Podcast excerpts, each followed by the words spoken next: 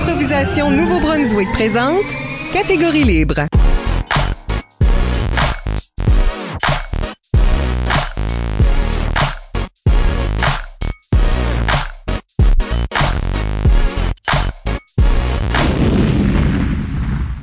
Bienvenue à Catégorie Libre, l'émission qui vise à enregistrer des entretiens avec les improvisateurs et les improvisatrices du Nouveau-Brunswick pour faire un survol de leur carrière et de leur démarche artistique, mais aussi débattre les grandes questions qui entourent le jeu de l'improvisation. Au microphone, Isabelle Gauguin et à mes côtés, mon co-animateur, Michel Albert. Bonjour. Catégorie Libre est une production d'improvisation Nouveau-Brunswick que vous pouvez écouter en version podcast sur iTunes, Spotify ou YouTube. Notre invité aujourd'hui, Gabriel Robichaud. Oui, euh, pour commencer notre nouvelle saison d'ailleurs, grande vedette, comédien, poète reconnu, Gabriel Robichaud commence sa carrière d'impro à l'école euh, Mathieu Martin de Dieppe en 2003, après un premier contact avec la discipline en sixième année à l'école Anoma l'enfant. En 2006, son équipe remporte la Gougoune dorée. Il participe ensuite à la Ligue d'improvisation du campus universitaire de Moncton, la LICUM, de 2007 à 2011, où Dès sa première année, il est capitaine des Verts, on a ça en commun. Pendant son séjour universitaire, il fera partie de son équipe étoile avec une finale à la cuisse sous sa ceinture, servira d'assistant entraîneur à l'équipe de Dieppe qui remportera la Gougoune de 2008, sera membre de la Ligue civile de Moncton, la CHIAC, et co-organisera la Coupe universitaire de 2010. Par la suite, il joue et arbitre à la Ligue d'improvisation Chaleur, souvent nommé le joueur le plus artistique de sa génération, Gabriel Robichaud. Bienvenue à l'émission. Merci, bonjour. Merci d'être ici. On parlera avec Gabriel de sa carrière et sa démarche artistique d'abord, et dans la deuxième moitié de l'émission, la compétitivité. Et avant d'aller beaucoup plus loin, n'oubliez pas d'utiliser le hashtag ou mot-clic catégorie libre pour réagir à l'émission pendant que vous l'écoutez. Plusieurs d'entre vous ont déjà participé en nous suggérant des questions que nous utiliserons tout au long de l'émission. Gabriel Robichaud, comment t'as commencé à faire de l'impro, toi? Sixième année dans la classe d'Adrienne Melançon. Chaque semaine, on avait à peu près un 30 minutes d'une des périodes de français qui était consacrée à faire de l'impro. Donc, euh, c'est aussi euh, la même année où j'ai fait du théâtre consciemment pour la, la première fois. Avant, c'était juste somnambule. Ben, avant, en fait, c'était un sketch euh, en maternelle dans un comité contre le racisme. Ok. Ah. Euh, Il y avait pas de personne racisée à mon école. Donc, mon premier rôle au théâtre, je pense que c'est la première fois que j'en parle publiquement. C'était un noir victime de racisme. Euh, blackfaced à Étrange. 5 ans étrange ouais donc Wow. donc euh, euh, tu sais pour pour illustrer ça parce qu'il y avait pas d'exemple présent on a pigé mon nom au hasard puis j'ai j'ai j'ai eu ce ce premier rôle c'est un peu étrange aujourd'hui avec le recul de, de puis, tu sais surtout que c'était dans le but d'un comité contre le racisme Oui. mais bon Ouais.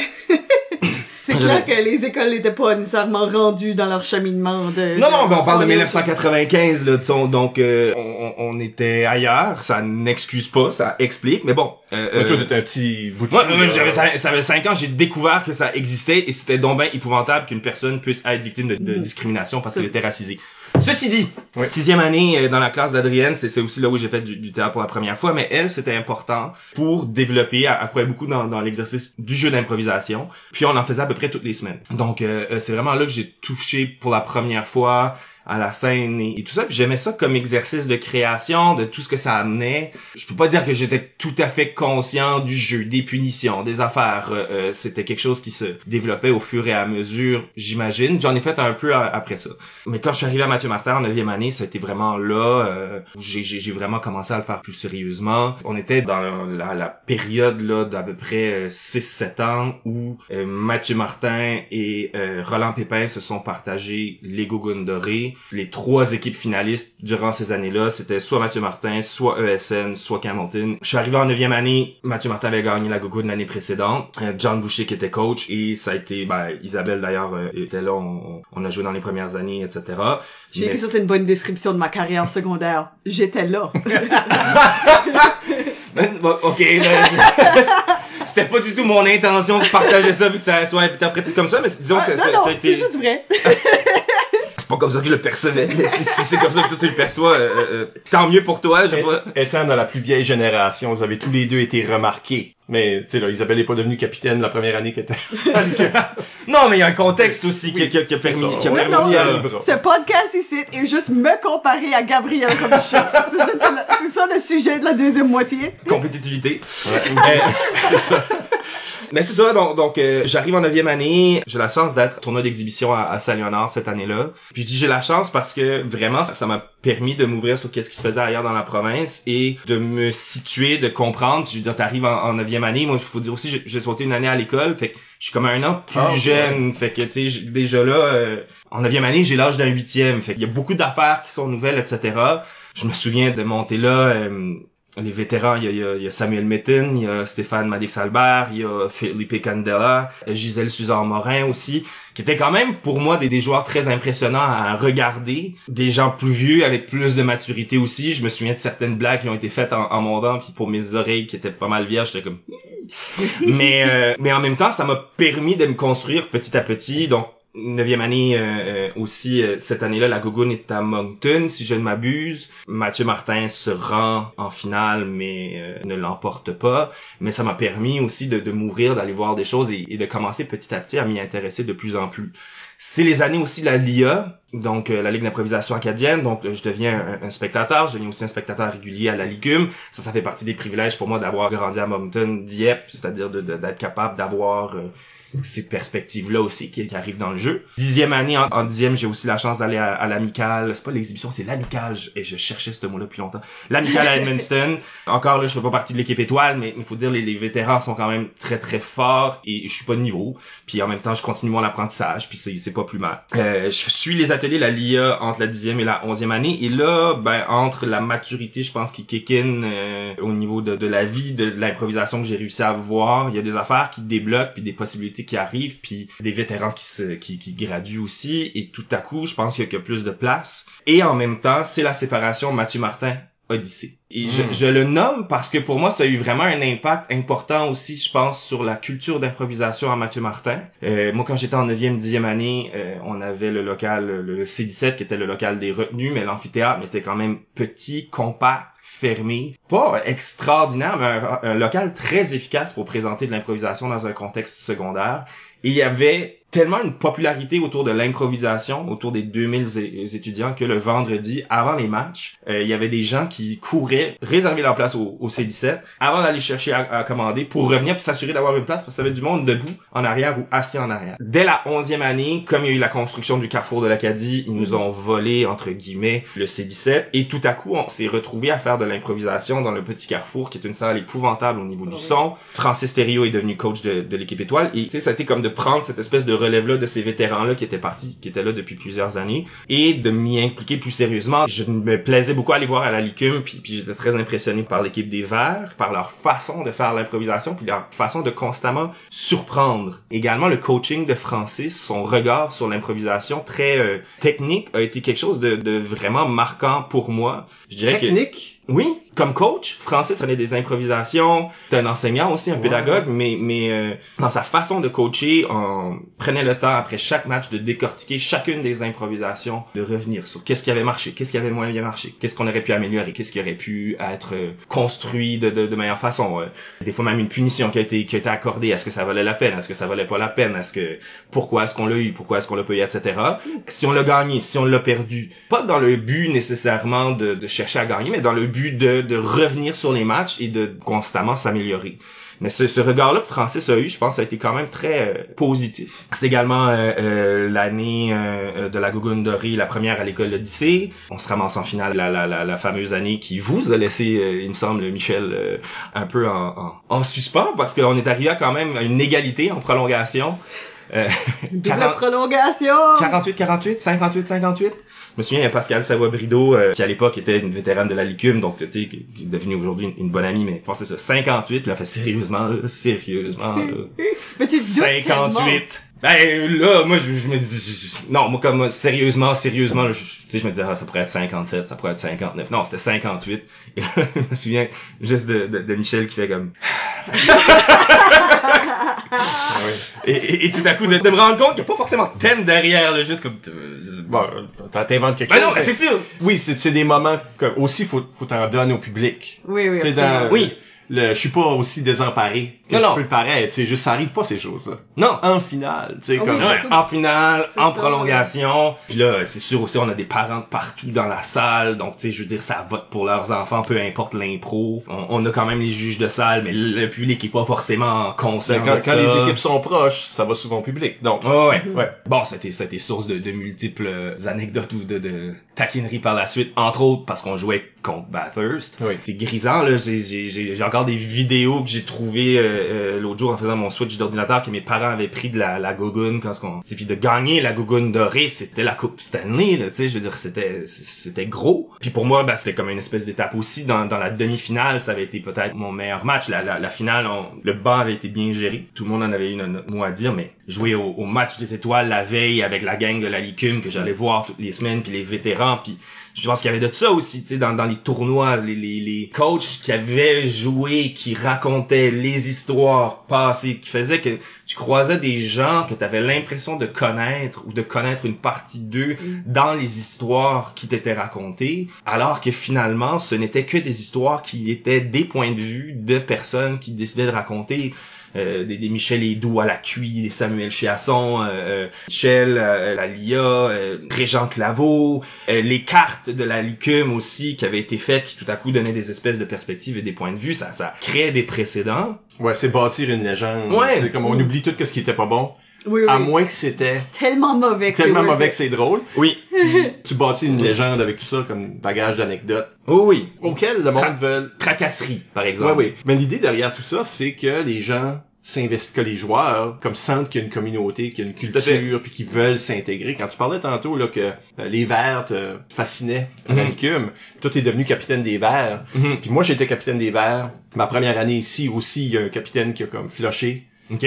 J'avais déjà une année universitaire sous ma ceinture, une cuisse sous ma ceinture parce que j'avais joué avec Edmonton. OK. Puis ils m'ont juste, j'allais être dans l'équipe des Verts. So, je suis juste, j'ai juste accédé à capitaine soudainement. Puis notre style, puis le style que t'as remarqué quand ce que t'allais voir, puis le style que toi t'avais, puis que Mhm. ton équipe a adopté à la Licume, est le même style. Mais on a juste les mêmes chandails, là. Comme, tu sais, dans le Oui, fond, oui, c'est oui. juste une couleur. Somehow, mais ça tu, crée une identité tu pareil. crées des traditions que le monde veut s'investir dedans, s'embarquer dedans. Fait que c'est un peu tout ça, là.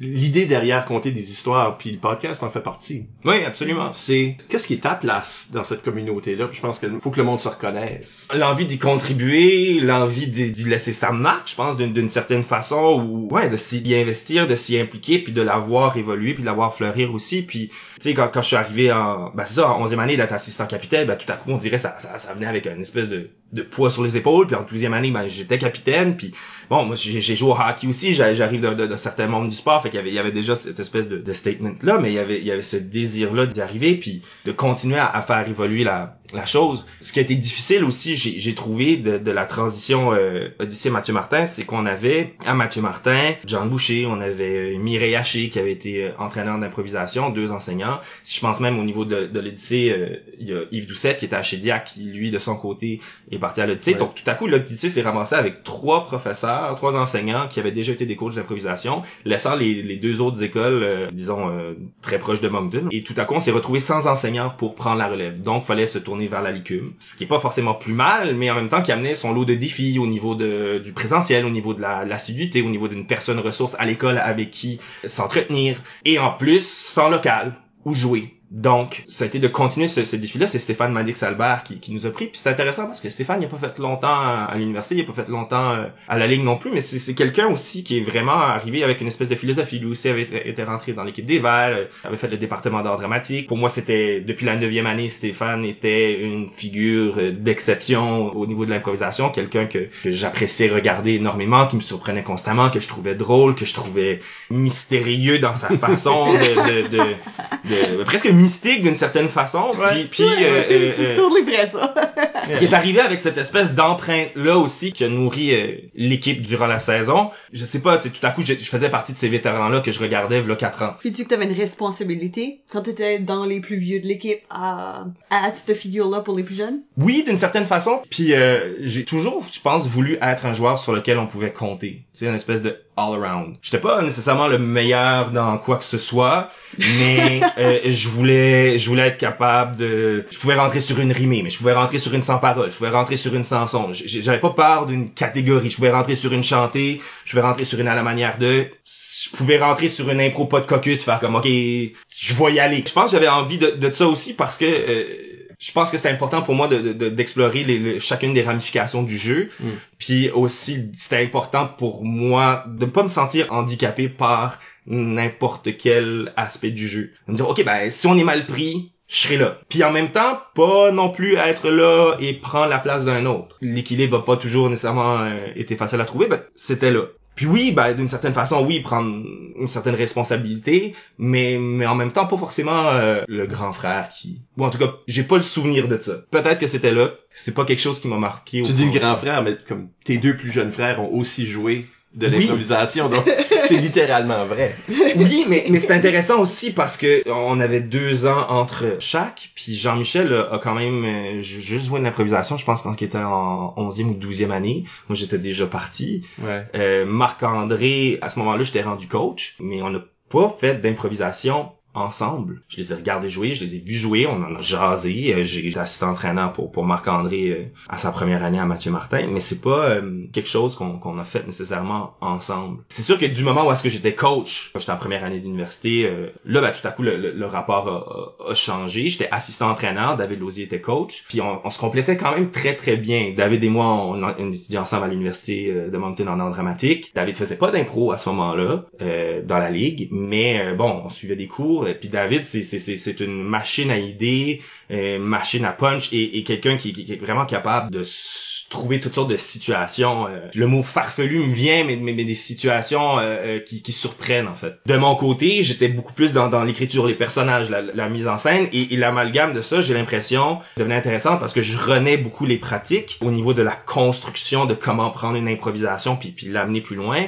David lui était sur le banc pendant les matchs, donc tout à coup c'était, je m'occupais du, du squelette, puis David il donnait la viande, puis tout à coup ben comme le squelette était était solide, la viande pouvait juste se déployer. Puis de voir cette gang là qui dans le fond comme moi j'avais sauté une année, il y avait six douzième année, puis euh, deux neuvième, six personnes qui étaient des amis avec qui j'avais fait du théâtre euh, quand j'étais au secondaire, c'était des, des bons chums, mais j'étais dans un espèce de rôle d'autorité. J'étais quand même plus vieux, je suis né le 18 janvier, mais quand même, au-delà de ça, je veux dire, on n'avait pas vraiment une grande différence d'âge, mais tu sais, ça a été vraiment une espèce de progression d'année très professionnelle. Après ça, on, on s'est mis à, à fêter ensemble après de nouveau, mais pendant cette année-là, ça a vraiment été comme, je me suis permis cette Ça, distance-là. c'est le moyen que t'as trouvé que c'était le plus efficace de vraiment garder cette division-là pour pas que ça... Ben, je voulais pas, je voulais pas que ça crée de, de conflit. Je dis pas qu'il y a pas de conflit qui a, qui a été créé. Il y avait, il y avait quelqu'un qui sortait avec un de mes amis, puis tout à coup, euh, se breaker up. Ben, je veux dire, tu sais, le, le personnel finissait par rentrer pareil. Ceci dit, j'étais coach. De voir ces gens-là évoluer, de voir ces gens-là construire et de voir les improvisations qu'ils ont faites à, à la Gogun Dorée cette année-là, c'était c'était quelque chose de, de vraiment super. Même, euh, à un moment donné, euh, Michel, je me souviens, tu m'avais croisé dans les corridors à l'université, puis tu m'avais dit, je les ai vus jouer, puis, euh, puis je sens ton empreinte, puis je trouve ça super. Puis moi, ça m'avait, ça m'avait euh, beaucoup touché. Premièrement, que tu prennes le temps de me dire ça, parce que c'était pas le genre que j'ai connu qui te donne des compliments gratuitement. Et Ben, en- pas gratuit, non. non, non, non. Librement. Oui, oui, librement, mais, mais c'est pas. piastres chaque. Libre, librement. Mais, euh, oui, non, non. Ouais, ouais. Si je dis quelque chose, c'est parce que je le pense vraiment. Ouais, ouais, c'est ça. Fait que, tu sais, je veux dire, ça, je savais que t'avais pas fait comme, ah, c'est Gabriel, ah, je vais lui faire plaisir, ah, je vais aller le voir puis le dire. Non, non, c'était, j'ai vu quelque Mon chose. réflexe, c'est pas de te faire plaisir. Non, c'est ça. Puis ben la, la, la même année, moi j'arrive à la Licume, puis c'est ça, tu sais, moi ça fait ça fait deux trois ans que je vais voir la Licume euh, de plus en plus, et j'arrive et, et j'ai l'impression que je vais me replonger dans un processus un peu comme à, à Mathieu Martin où les deux premières années il y a une gang de vétérans qui sont là, puis je, je, je suis dans plus dans un rôle d'observateur, euh, etc. J'ai- j'arrive à la Licume, Mais j'ai- non. j'ai Mais non, 17 c'est ans, ça. mais là cette année-là il y a Marc Doiron qui a joué l'année. C'est Marc Doiron, Précédent. Isabelle Gauguin sont les seuls vétérans universitaires. Puis moi, il y a je- moi, j'arbitre. oui, non, mais c'est ça. Puis, puis ben, t'as Pascal Savoie-Brideau puis Frédéric Melançon qui ont joué auparavant, mais ça fait des, plus qu'une année qu'ils sont pas là. Oui, ben eux, Ouais, ils ont revenu. Ouais, c'est ça. Ils avaient fait une année, deux, trois ans auparavant, ils avaient arrêté, puis là, ils reviennent. Fait que moi, quand on m'arrive puis qu'on me dit tu vas être capitaine de l'équipe des Verts, j'ai 17 ans, je me dis, voyons, je peux pas être capitaine à 17 Mais t'étais ans. capitaine à l'école. Oui, j'étais capitaine à l'école, mais, mais, mais je peux pas être, je peux pas, dans ma tête, je peux pas être capitaine. Je veux dire, je passe de l'équipe que j'admire le plus, tout à coup, j'en deviens capitaine dans l'espace d'un an. J'ai- J'ai j'ai 17 ans, puis, puis pour moi, c'est important de le dire, tu sais, je veux dire, j'arrive à l'université, sobre, là. Il y a, il y a bien des choses que j'ai pas vécues dans, dans ma vie, ça va prendre un an. Mais en même temps, euh, tu fais comme, ok, ben, je, je, je vais pas dire non non plus. Tout à coup, on, on, on s'empare de ça, et je retrouve aussi plusieurs des, des meilleurs joueurs d'improvisation avec qui j'ai eu la chance de jouer au secondaire, avec qui je, je je suis devenu ami. Ce qui est intéressant aussi, c'est que c'est une ligue à reconstruire à partir de ce qu'on veut ou peut en faire à peu près. Parce qu'il y a peu de gens qui sont là pour nous paver la voie ou pour, pour, pour nous, nous- s'assurer qu'on marche sur leurs pas. On a toutes les histoires, on a toutes ces affaires-là, mais cette année-là, en fait, on, on est toutes petits on est tous nouveaux, on est à peu près tous à notre première année ou presque, et on construit ensemble. Puis bah c'est l'année, c'est l'année où, où on part en finale de la QI, Pas déjà ta première année. en prolongation. Malheureusement pas 58-58. et, et- et avec euh, l'équipe de Cherbourg, dont le capitaine Maxime Gervais euh, est aujourd'hui humoriste. J'ai recroisé par la suite qu'on a pu reparler de, de ce moment-là, la Coupe universitaire d'improvisation où il était finaliste, Ben, enfin où il avait gagné. oui, parce que on a Pascal Savobrido, ta bonne amie ici, Oui. là, qui nous rappelle que tu étais joueur de l'équipe- dans l'équipe étoile qui a perdu la QI en prolongation finale. Elle te demande comment tu as vécu l'expérience. Mais c'est ta première QI. Écoute, ça a été surréel. C'est peut-être, euh, je te dirais, ma première et ma dernière année à l'université ont, ont- ont probablement donné place à- aux, aux meilleures improvisations que, que j'ai faites. Et j'ai l'impression qu'on était dans une espèce de, de moment de grâce aussi. Avec Étienne, qui coachait, je pense, pour la première fois, on a vraiment fait un espèce de parcours. On est retourné aux bases. Euh, les pratiques, euh, tout le monde a choisi de la manière de. Puis comme on en était à notre première queue, on était tous super impressionnés aussi par qu'est-ce qui s'en venait, toutes ces histoires-là, les échos qu'on avait. Puis on allait être porteur de ça. Donc pour nous, il y avait quelque chose de très très important. Puis on s'était construit vraiment un univers. Les improvisations comparées qu'on faisait là-bas, tout le monde à peu près connaissait sa place. Je me rappelle d'une improvisation de rentrer euh, dans l'impro puis de me dire je vais faire ça. Puis là tout à coup je, je constate qu'un joueur est rentré dans l'impro faire ce que j'allais faire. Puis penser Ah, qu'est-ce que je vais faire? Puis là tout à coup faire non mais c'est pas grave. L'improvisation a besoin de ça au lieu. Puis tu sais de, de, de dire l'improvisation a besoin de ça d'être dans cet état-là, c'est pas grave. Tu sais, c'est juste comme tac, tac. Tout à coup, je me suis mis à faire des sons, des affaires. euh, Avec Pascal, on avait fait une improvisation aussi à un moment donné où on switchait dans les différentes époques avec la Grèce antique versus le présent. Puis, je veux dire, on, on était deux là. Comme chaque fois qu'on switchait, on savait qu'on switchait. D'arriver à ce, ce- cette force-là, cet échange-là, peu importe les situations. Puis je me souviens que dans le retour sur la cuisse, on, on- on l'avait souligné à quel point Moncton, on était fort en comparé. Je pense que ça a été, ça a été grisant. Puis Stéphane Albert nous avait dit, c'est le fun de gagner en impro, particulièrement dans un tournoi, parce que plus tu gagnes, plus tu te rends loin, puis plus tu joues de match. Puis là, ben, tant qu'à arriver au dernier match, autant gagner, parce que, je veux dire, tu tant qu'à être là, autant le faire. J'ai gagné ma première QI d'une certaine façon, parce que je suis arrivé là, puis j'ai joué les meilleures improvisations de ma vie, puis je me suis rendu en prolongation, en finale. Que j'ai le trophée ou j'ai pas le trophée, c'est un boni, mais... C'est pas ça l'accomplissement. là. Surtout une équipe qui est pas supposée bien faire. Non, mais non, on est... de jeunes comme on, ça. on est des recrues là. Je veux dire, il y a ça. personne qu'on connaît. Nous autres, on et on arrive avec cette naïveté là. Je veux dire, Marc Doiron qui a joué un tournoi de, de feu, euh, euh, on n'était pas euh, intimidant, mais on n'était pas intimidé non plus. Puis peut-être non, peut-être. Je pense qu'au début on l'était, mais que petit à petit s'est construit cette, cette confiance là qui disait ben on, on peut le faire en fait. On peut le faire et on s'est donné les outils pour le faire. L'année d'après, euh, à Montréal, cette, cette année-là, j'étais capitaine, mais je pense pas qu'on a réussi nécessairement à, à retrouver ça. On n'a pas continué de développer cet univers-là, puis j'ai l'impression aussi qu'il y a certaines personnes qui se sont peut-être assis dessus. Puis c'est correct, puis je veux dire, tu sais, en même temps, de, de vouloir reproduire à tout prix qu'est-ce qui est arrivé, c'est pas possible. Non. Souvent, Euh, les étoiles alignent, c'est né de le fait qu'il y a une incertitude. Ah, Il y a tellement de variables. C'est pas juste les joueurs, c'est... Non, non, non, ben oui, parce que je veux dire, c'est les joueurs, c'est les spectateurs, c'est, c'est, c'est qui est là, qui entend, Les équipes comment t'as donné à jouer avec. Ben, c'est ça, comment de route t'as fait. Comme... Il y a tout tellement ça. de Oui. choses. Y a-tu Oui, eu oui. une tempête de neige ou non? Ouais, non, mais puis, puis tu sais, aussi, euh, l'année à laquelle on est rentré, on était quatre équipes de quatre joueurs plus un substitut. L'année d'après, on était quatre équipes de cinq joueurs plus un substitut. Ça aussi, ça, ça, ça a amené d'autres variantes au niveau, au niveau de la ligue, au niveau du jeu, au niveau euh, le, le temps de glace n'était plus le même. Moi, chaque année, euh, tu sais, j'ai- l'impression aussi avec les Verts, on, on commençait jamais en force. Mais j'ai l'impression qu'on commençait jamais en force non plus parce qu'on essayait de, vraiment de se trouver puis de construire la, la chimie dans l'équipe. Et au-delà de ça aussi, de, de, de, de trouver, de développer cette espèce de style-là. Et aussi, je crois que les spectateurs tranquillement, pas vite, finissait par s'habituer à comment on faisait de l'improvisation qui était différent des autres équipes. Et tout à coup, à force de, de, de surprises, de variantes, tout à coup, il- je pense que les gens commençaient à s'attaquer. Et on finissait généralement quand même assez fort. Donc la première année, on, on a remporté la rondelle sacrée. La deuxième, on a perdu en, en finale contre l'équipe des jaunes de Pascal. En troisième année, on n'a pas eu la chance de se rendre en finale parce qu'il y avait toutes sortes de problématiques avec le département d'art dramatique et entre autres, on avait une répétition le même soir qu'une demi-finale. Donc, euh,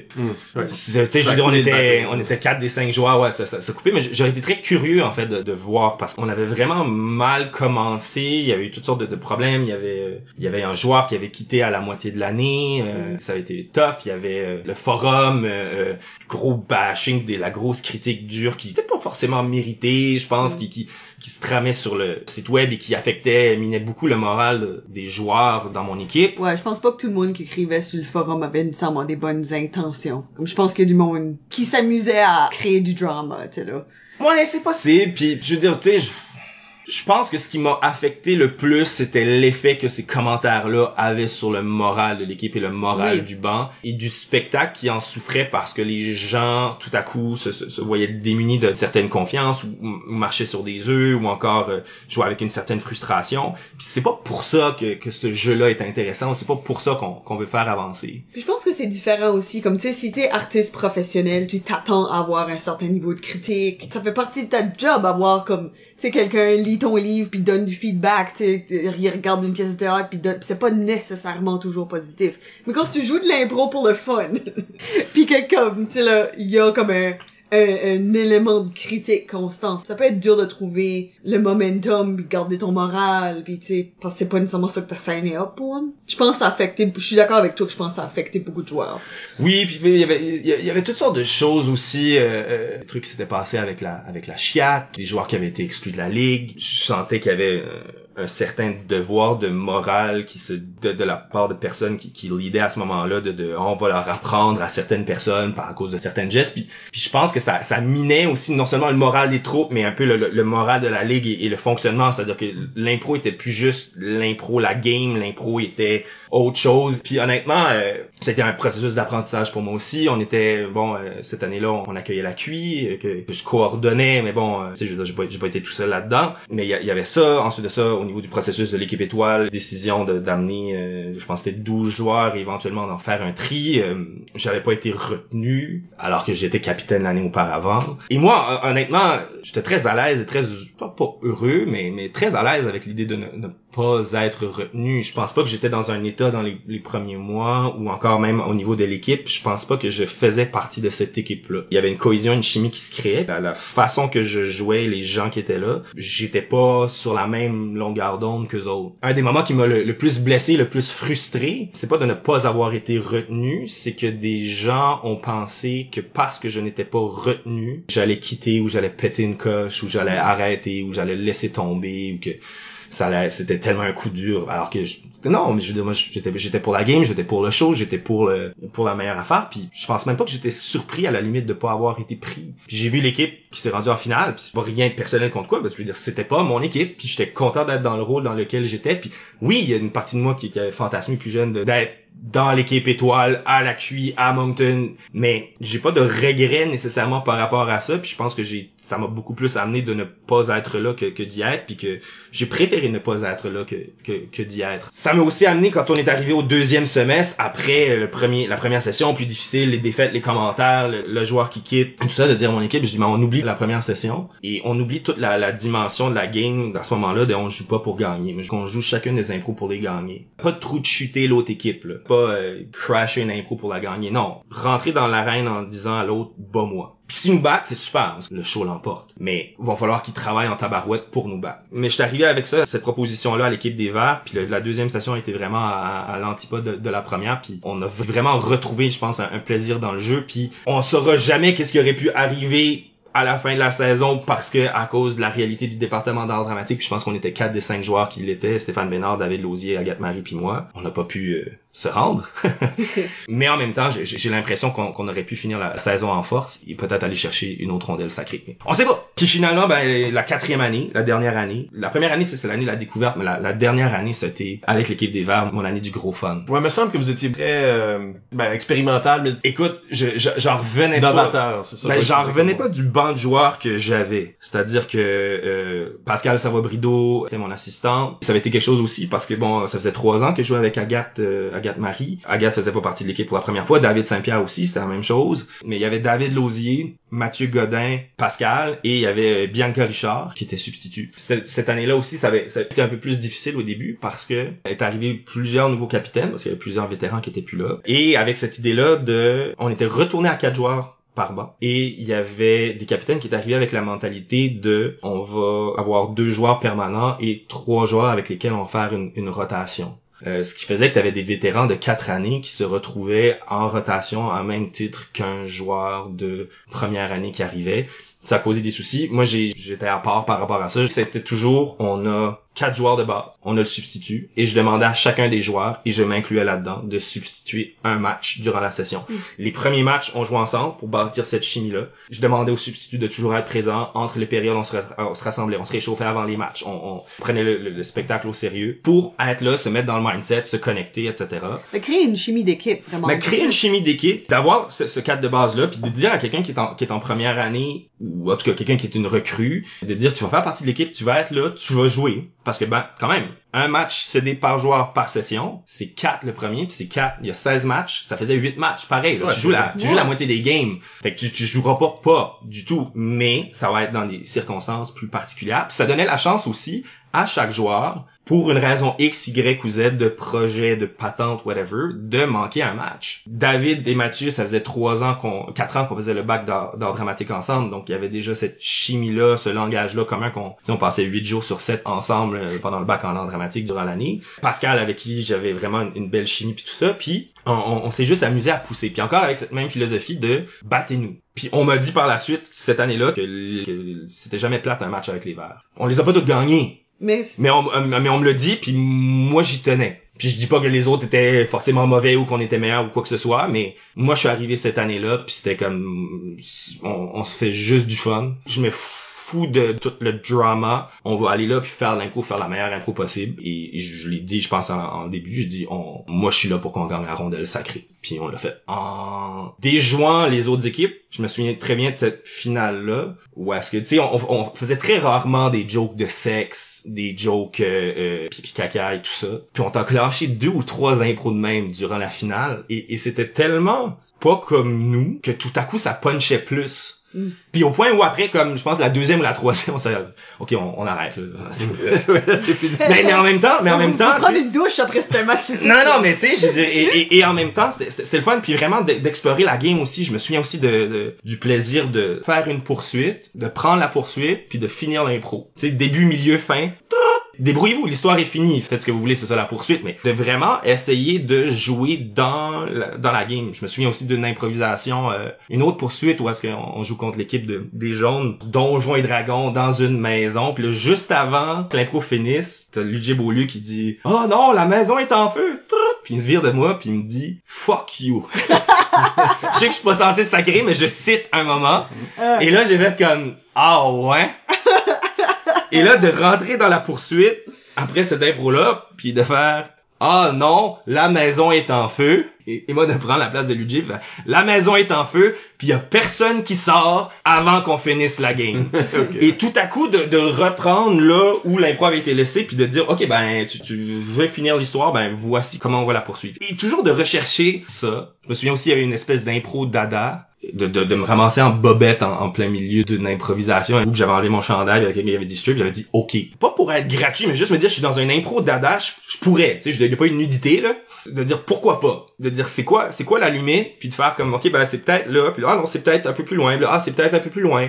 Ou, ou c'est quoi la forme puis comment j'explore cette forme là comment on explore une catégorie libre? Pourquoi est-ce qu'on ferait pas une chantée ou une rimée ou Dans une catégorie libre, comment est-ce qu'on explore l'arène comme une mise en scène? Comment est-ce qu'on peut prendre une zone pour avoir un, un certain concept? Comment est-ce qu'on interagit avec un arbitre comme capitaine pour nourrir le spectacle au niveau de l'improvisation, au niveau de comment tu poses une question, de comment tu rétorques à, à cette question? Et cette équipe-là, je pense, a, a vraiment permis de pousser ça euh, très loin. Comme en première année, l'équipe étoile, je pense particulièrement à cette là on avait réussi à, à arriver à ce niveau-là de, de confiance où euh, on rentrait, ouais, de confiance pas pas d'arrogance mais de confiance de rentrer puis de faire comme on va s'organiser Trouves-tu que c'est comme ça que ton jeu pendant l'université a, a comme fait son cheminement? pour moi c'est juste la suite logique c'est-à-dire que je pense que ça faisait partie de la polyvalence cette idée là de pousser les limites Parce que si on parle un peu de ta démarche, je regarde des joueurs évoluer des fois, puis il y a des joueurs qui s'établissent une certaine euh, spécialité, qui sont contents avec ça, puis qui exploitent leur personnage de scène. leur- Mais il y a aussi des joueurs qui se donnent un idéal. C'est pour ça là, je, je- Ouais. qui justement, puis peut-être c'est parce que tu vois de l'impro joué par d'autres, tu te fais des idées. T'as parlé beaucoup là du patrimoine Mhm. d'improvisation au Néo-Brunswickois ou du Sud-Est. Ça, ça fait le joueur peut-être avoir un, un idéal qu'il veut viser. Est-ce que ça, c'est un peu un moteur de, de ta démarche? Puis, à quelque part, est-ce que parfois, j'ai senti ça, là, parfois, que peut-être t'avais un, un agenda. Quelque chose à prouver. Prouver que l'impro pouvait être ça. Prouver que l'impro, c'était une telle sorte d'impro. Parce que ton, ton style de jeu était aussi ancré dans le culturel, l'histoire avec un grand Ouais. H. Parce que ma follow-up question, c'est pourquoi toutes les impros en France pendant comme Ah, il y a beaucoup- il y a beaucoup d'impro, euh, soit Révolution française ou... euh, Révolution française. ou Ah ouais. ouais.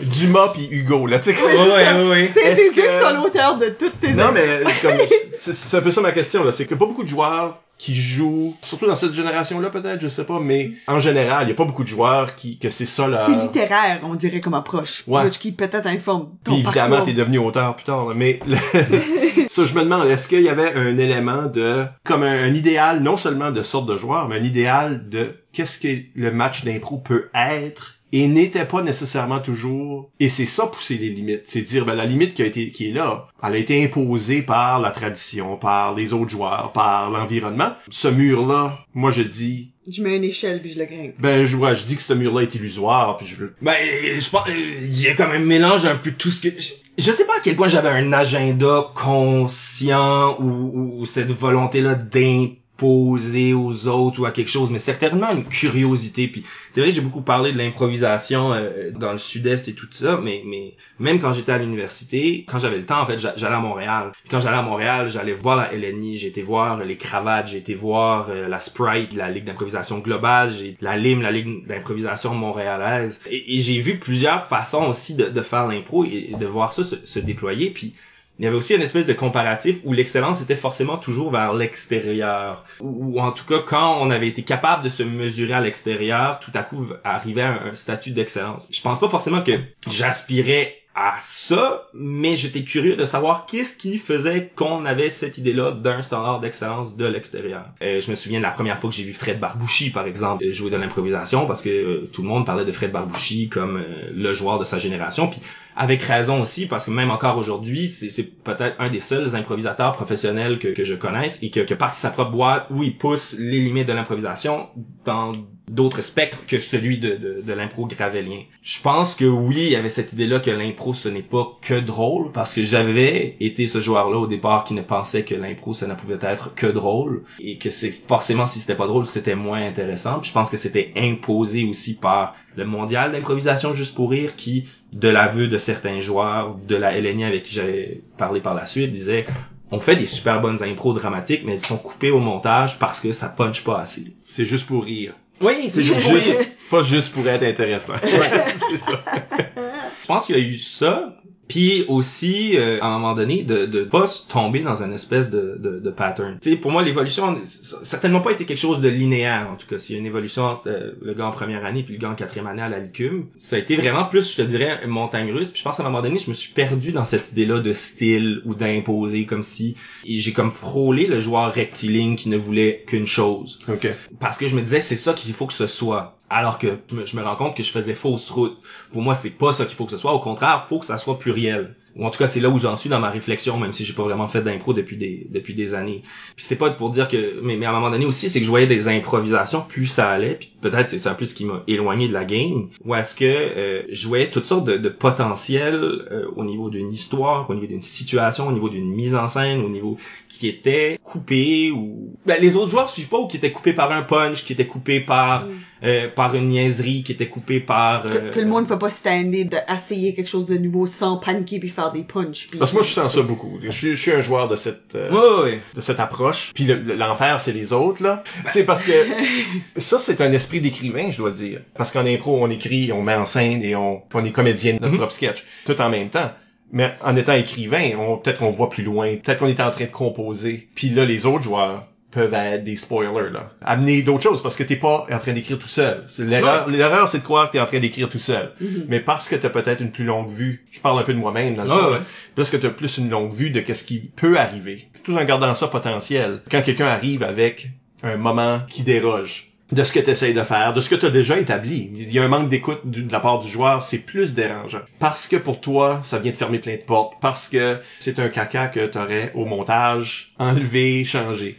Euh, Oui. Ben, ça peut être décevant quand, ce que tu, quand tu vois qu'il y a six options puis là la personne au côté de toi a choisi un La pire option. puis c'est comme pourquoi pourquoi ça c'est l'option que t'as choisi il y en avait un autre cinq qui était vastement Ouais, meilleur que En tout cas, moi, je sens que l'esprit d'écrivain peut causer des moments où tu es à l'extérieur de toi-même, là, où tu es en train de regarder la composition de l'extérieur et si tu laisses ça te déranger. Ben, comme joueur, mais même comme spectateur, je dirais. Ah ouais, ouais. En fait, beau- beaucoup, puis même, je dirais beaucoup comme spectateur, ça m'a, ça m'a agacé. Ça Euh, m'agace encore. Ben, Oui, oui, oui, oui, non, ben, ça m'agace, ça m'agace encore aussi, tu sais, je suis, je suis, mettons la ligne où j'étais allé, puis j'avais vu des joueurs, j'avais vu une espèce de construction euh, extraordinaire, des, des, des, des impros comme j'en avais rarement vu, puis c'était génial aussi parce que c'était pas des deux minutes, trois minutes, c'était courte, moyenne, longue au niveau des improvisations. Euh, Il y avait des contraintes qui étaient rajoutées, mais des contraintes plus théâtrales avec un, avec un décor par exemple. Ouais. On a eu d'improvisation montréalaise. Tu sais, ça, ça, ça avait, ça, ça avait permis de, de voir toutes sortes de choses et, et- et j'y suis retourné des années après et on était dans une impro de punch, punch, punch, cabotinage, cabotinage, cabotinage. Il y, y avait plus d'histoire, c'était une course au punch et, et à un moment donné,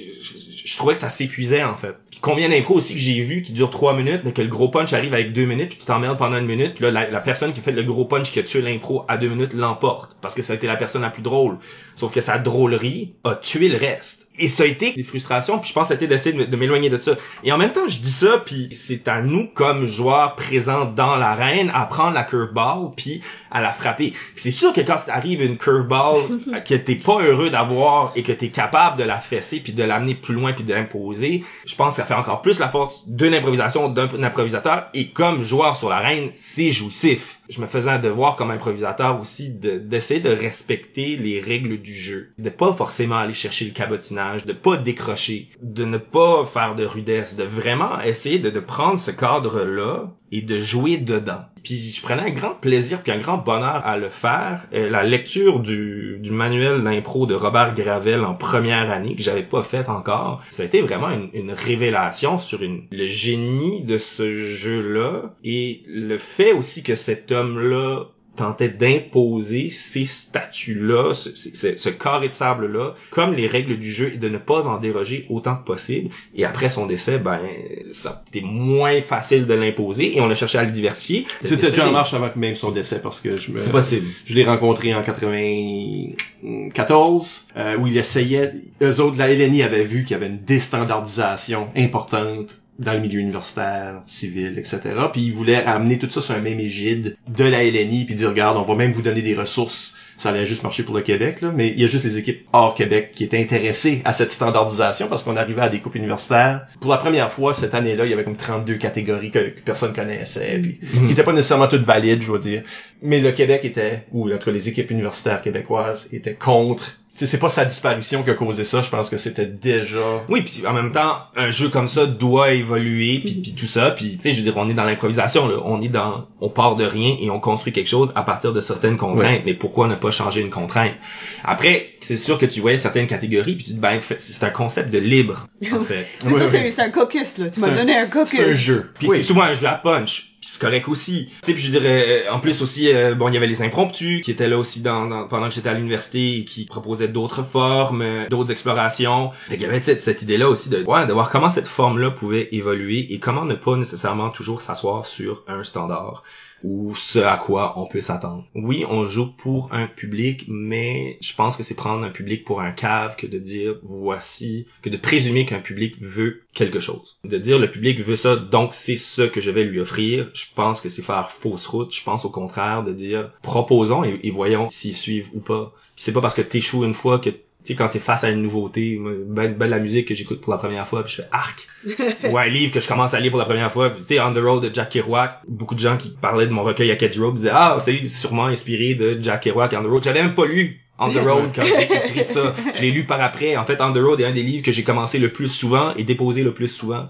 Je pense que c'est comme la septième fois que je l'ai commencé que je l'ai fini puis que j'ai vraiment aimé ça là. c'est pas tu peux faire une improvisation puis le monde va peut-être pas la comprendre ou pas embarquer mais tu réessayes à un moment donné ou tu réessayes différemment puis peut-être que toi t'es pas bon ou peut-être que c'est pas le temps ou tu sais il y a tellement de choses qui fait qu'une impro est bonne ou pas bonne dans le moment que tu l'as fait puis t'as pas besoin de gagner une impro pour qu'elle soit bonne je pense qu'il y a des impros que j'ai perdues qui étaient excellentes peut-être même meilleures que l'impro qui gagnait. Ça c'est mon point de vue. Mais au sens que c'est pas parce que tu gagnes l'impro que c'est un succès puis c'est pas parce que tu la perds que c'est un échec. Euh, au final c'est qu'est-ce qui reste du spectacle qui est là puis qu'est-ce qui a permis d'évoluer ou de diversifier ce qui se présentait. Donc oui j'imagine qu'il y a une partie de moi qui souhaitait que cette mentalité là ait sa place ou trouve sa place ou, ou se déploie. Je pense que ça venait aussi avec un, un du risque et aussi avec un désir d'aller là où on, m'attendait pas.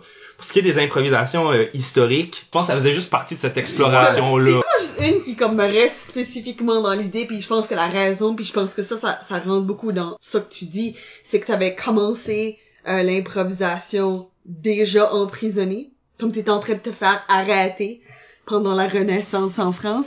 La Euh, Révolution, La Révolution française. française, excuse-moi. Oui, oui, oui. Qui est quand même pendant la Renaissance. Then- Tu te trompes pas que c'est pendant la Renaissance, parce que c'est quand même dans le même temps. Oui. Mais t'es en train de te faire arrêter, mais l'impro a commencé direct dedans, t'es déjà en train de te faire arrêter. Puis là, plus tard, c'est devenu about essayer de prouver ton innocence, mais comme ça, je pense que c'est toi qui essaies de jouer avec la forme, puis de présenter des histoires différemment, puis de, de aller chercher comme ta culture personnelle, puis l'imbuer dans ton impro. Oui, ben tu sais, je- oui, je pense, je pense, je pense que c'était juste d'essayer de diversifier les histoires qu'on racontait, de diversifier les rôles qu'on pouvait avoir. De, en même temps, je veux dire, euh, un les films historiques, c'était quand même quelque chose qui pouvait être à la mode, puis qui pouvait rassembler les gens. Fait que ben, pourquoi pas laisser dans une improvisation, puis oui, je veux dire, tu sais, j'ai- j'ai j'ai- j'ai tripé histoire euh, française euh, pendant mon secondaire, puis à l'université, ben j'ai continué un peu là-dedans. Puis oui, j'ai lu Alexandre Dumas, j'ai pas vraiment lu Victor Hugo, mais mais c'est c'est quand même blâme pas. mais c'était ouais je pense je pense je pense que c'était juste une l'idée d'essayer d'explorer puis d'aller ailleurs puis peut-être aussi parce qu'il s'en faisait pas puis de me dire ben mais pourquoi pas tu sais ou à un moment donné je m'en souviens euh, sur, sur, sur la révolution russe aussi C'est des euh, révolutions, toi. ben non ben, ben, ben, pourquoi pas tu sais je veux dire euh, euh, mais euh, euh, tu sais ou les improvisations de, de, de prisonniers les solos dramatiques euh, euh, tu sais je pense que j'essaie de me méfier des étiquettes mais, mais je comprends qu'il y a des étiquettes qui, qui, ont, qui ont été apposées puis je suis conscient aussi que j'ai j'ai certainement nourri ces étiquettes là consciemment ou parfois malgré moi mais je pense aussi que ça ça fait partie de, de, de ces différents comme j'ai aimé dans, dans cette première année là à, la Licume quand quand on est arrivé le concept de- d'amener des Orwell ou Montesquieu est arrivé ou euh, euh, Tim Burton Tarantino mais mais tout à coup de explorer euh, Camus en improvisation puis d'avoir une espèce de c'était dark moi je m'en souviens d'avoir fait euh, d'avoir fait une impro à la manière d'Albert Camus dans une libre puis on avait été comme c'est correct man? C'est comme holy shit c'est- dark cette impro là comme yeah non je sais mais c'est c'est comme c'est vraiment super ou tu sais des fois de, de, de quelqu'un qui poussait euh, les limites fait comme fait une grosse impro trash puis je répéterai pas le vocabulaire que j'ai que j'ai utilisé dans l'impro mais c'était comme ah ouais? Challenge accepted. Tu penses que je suis pas capable? Moi, te l'amener comme trois coches au-dessus de ce qui serait raisonnable. puis, puis, puis un plaisir à faire ça, même si c'est pas forcément euh, toujours ce que, ce que ce que je souhaitais ou ce que je voulais ou, ou- ou mon idéal. Ben, je veux dire, mon idéal n'était pas forcément. un- L'idée c'est pas que j'ai un idéal. L'idée c'est que la game évolue ou que la game change ou que la game soit diversifiée. Euh, tu sais, c'est-à-dire que qu'elle soit pas encarcanée. Parce que le carré de base, le carré de sable te permet de construire de multiples châteaux. Et le plaisir, c'est de chercher à modeler ces différents châteaux-là à partir de ce carré de sable-là qui a tellement déjà de choses et qui permet tellement de choses qu'il n'y a pas forcément besoin d'énormément d'autres euh, euh, catégories, d'après moi, autour pour être capable d'explorer le, le plus possible en profondeur. Le temps commence à nous presser, donc on va passer à la section questions éclairs. Donc, euh, ce, sont, ce sont les questions qui nous restent de la part de... Nos chers auditeurs. Oui. Ben, Jonathan Bob Savoie demande J'aimerais savoir ton opinion de faire de l'improvisation et du théâtre en même temps. Est-ce que ça t'a nuit ou c'était bénéfique? Hormis le... Je fais du théâtre, fait que je peux pas aller à ma game d'impro. là. Euh, euh, je pense que ça dépend euh, comment tu regardes la game. Je crois que l'improvisation comme jeu peut devenir nuisible à une formation en théâtre si ce que tu recherches dans la game c'est le punch à tout prix et que tu transfères ça dans ta vision du théâtre. Puis je m'explique, pas forcément que le- que- qu'il y a rien de mal avec le punch ou avec l'humour, mais il y a une construction dans une pièce de théâtre comme il y a une construction dans une improvisation et les courbettes qu'on est capable de faire dans une improvisation pour déjouer la construction qu'il peut y avoir pour aller chercher un rire, pour aller chercher un vote, euh, j'ai l'impression devient rapidement beaucoup plus nuisible dans une pièce de théâtre qui a une construction autre en général, dans un département euh, comme le département d'art dramatique où on était beaucoup plus formé comme interprète que comme créateur à l'époque où j'y étais. Ce qui est problématique, mais c'est autre chose. On est dans une structure un peu plus rigide et de déjouer la rigidité de cette structure-là, je pense, peut être nuisible. Donc, je pense que ça peut nuire à quelqu'un. Au contraire, et, et moi, je, je crois que, que moi, ça m'a ça m'a beaucoup nourri et que ça continue de me nourrir dans les différentes phases de mon jeu. Ça peut amener quelqu'un à beaucoup plus proposer. Encore là, ça dépend de quel genre de metteur en scène tu travailles. Il y a des metteurs en scène qui sont beaucoup plus euh, dictateurs d'une certaine façon dans leur façon de diriger ou qui ont, une vision du théâtre où euh, l'acteur est pratiquement une marionnette Mhm. ou doit exécuter leur vision sans proposer. Ben, je pense que ça peut devenir confrontationnel. Ça l'est devenu d'ailleurs entre moi et certains de mes professeurs quand j'étais à, à l'université. Ça peut être collaboratif aussi et je pense que tu donc donc non ça ne m'a pas nuit. Au contraire je crois que ça m'a nourri. Ceci dit, je crois qu'il y a une limite à la croisée du jeu d'improvisation gravélien et euh, la mise en scène d'une pièce de théâtre. Ce, ce n'est pas la même chose, mais ce sont des choses qui peuvent être rapidement complémentaires. Sauf que d'un côté comme de l'autre, si tu prends certains plis, c'est pas tous les comédiens euh, qui font du théâtre qui peuvent arriver sur scène et improviser que ça soit intéressant. De la même façon que c'est pas tous les improvisateurs qui peuvent arriver dans une pièce de théâtre et que forcément parce qu'ils ont improvisé, ce serait intéressant. Mais je pense que la game a sa limite au niveau de, de comment ça, ça nourrit la démarche. Puis il faut s'en méfier. Mais je pense que, tu sais, je veux dire, la hargne qu'il pouvait y avoir au département d'art dramatique par rapport au jeu, je la comprends toujours pas. J'étais heureux d'être cité en exemple quand je suis parti, euh, exemple à ne pas suivre parce que euh, on, on avait finalement instauré des règlements pour, ben, entre autres, on, on citait mon nom en disant parce que vous savez des gens comme Gabriel, je pense Ludger aussi, euh, en ont fait puis ça nuit. Non, non, non. Je aujourd'hui, on, on, on est des personnes très actives dans le milieu puis beaucoup qui ont fait de l'improvisation sont très actives dans le milieu. Puis même que le milieu de théâtre, il y a beaucoup de collaboration créative, il y a beaucoup d'improvisation dans la, la, la création de des pièces, puis fait que c'est un atout à ce point-ci. Tout dépendant. Ça peut l'être, ça peut nuire, mais je pense pas qu'il y a une réponse. Fait que tout un éclair. Le- Gabriel a une belle créativité, dit Marc-André Robichaud. Donc ça, c'est ton frère. Et lui euh, nous révèle que tu as toujours mis tes idées sur papier, poésie, théâtre. Est-ce qu'il écrivait des idées en relation avec l'impro? Concept, punch, personnage? Est-ce que tu avais un petit journal d'impro? J'ai demandé à Marc-André, sais-tu déjà la réponse puis t'essaies de nous guider quelque part? Et il a dit non, il voulait vraiment le savoir. Ah ouais. Non? Non, j'ai jamais euh, tenu de journal d'impro. Un des plaisirs que j'avais avec l'improvisation, c'était de revenir sur les matchs, des fois d'imaginer des concepts. Ça, ça de jaser euh, autour d'une bière ou plus jeune euh, autour euh, d'un thé glacé. Euh, Sûrement. plus je vieillissais, plus euh, à à l'impro à l'université, avec euh, avec des gens comme des Doucettes, euh, avec Bob ou avec Pinky, euh, Pascal Savoie-Brideau, euh, Dave Lausier, de, de, de jaser de concepts d'impro, de jaser d'impro, de qu'est-ce qui s'était passé, de comment ça se construisait ou de, de, de disposition dans, dans l'arène ou, ou d'auteurs à lire desquels s'inspirer pour nourrir l'esprit ou l'atmosphère d'une libre. Ça oui. Est-ce que l'improvisation a déjà venu informer tes écrits extérieurs de l'impro? Sûrement, j'ai pas d'exemple précis, puis en même temps, je dirais aussi que mes, mes moments où j'ai commencé à écrire et, et- et un, un- carnet comme sont arrivés à peu près au même moment où je délaissais un peu la game. Fait est-ce que ça a euh, eu un impact ou une influence? Ben en fait, c'est que je, je me suis mis à écrire plus professionnellement, c'est-à-dire que 18 mars 2009, première lecture, soirée de lecture de poésie et projet de, de recueil qui est né dans les mois qui ont suivi. Je me suis dit ok ben il faut que je me donne une méthode, donc je vais avoir un carnet, puis je vais toujours avoir une place pour écrire parce que je me disais faut écrire au moment de l'inspiration parce que quand on expire, il est trop tard. Donc Ouais. c'est de, de jeu de mots.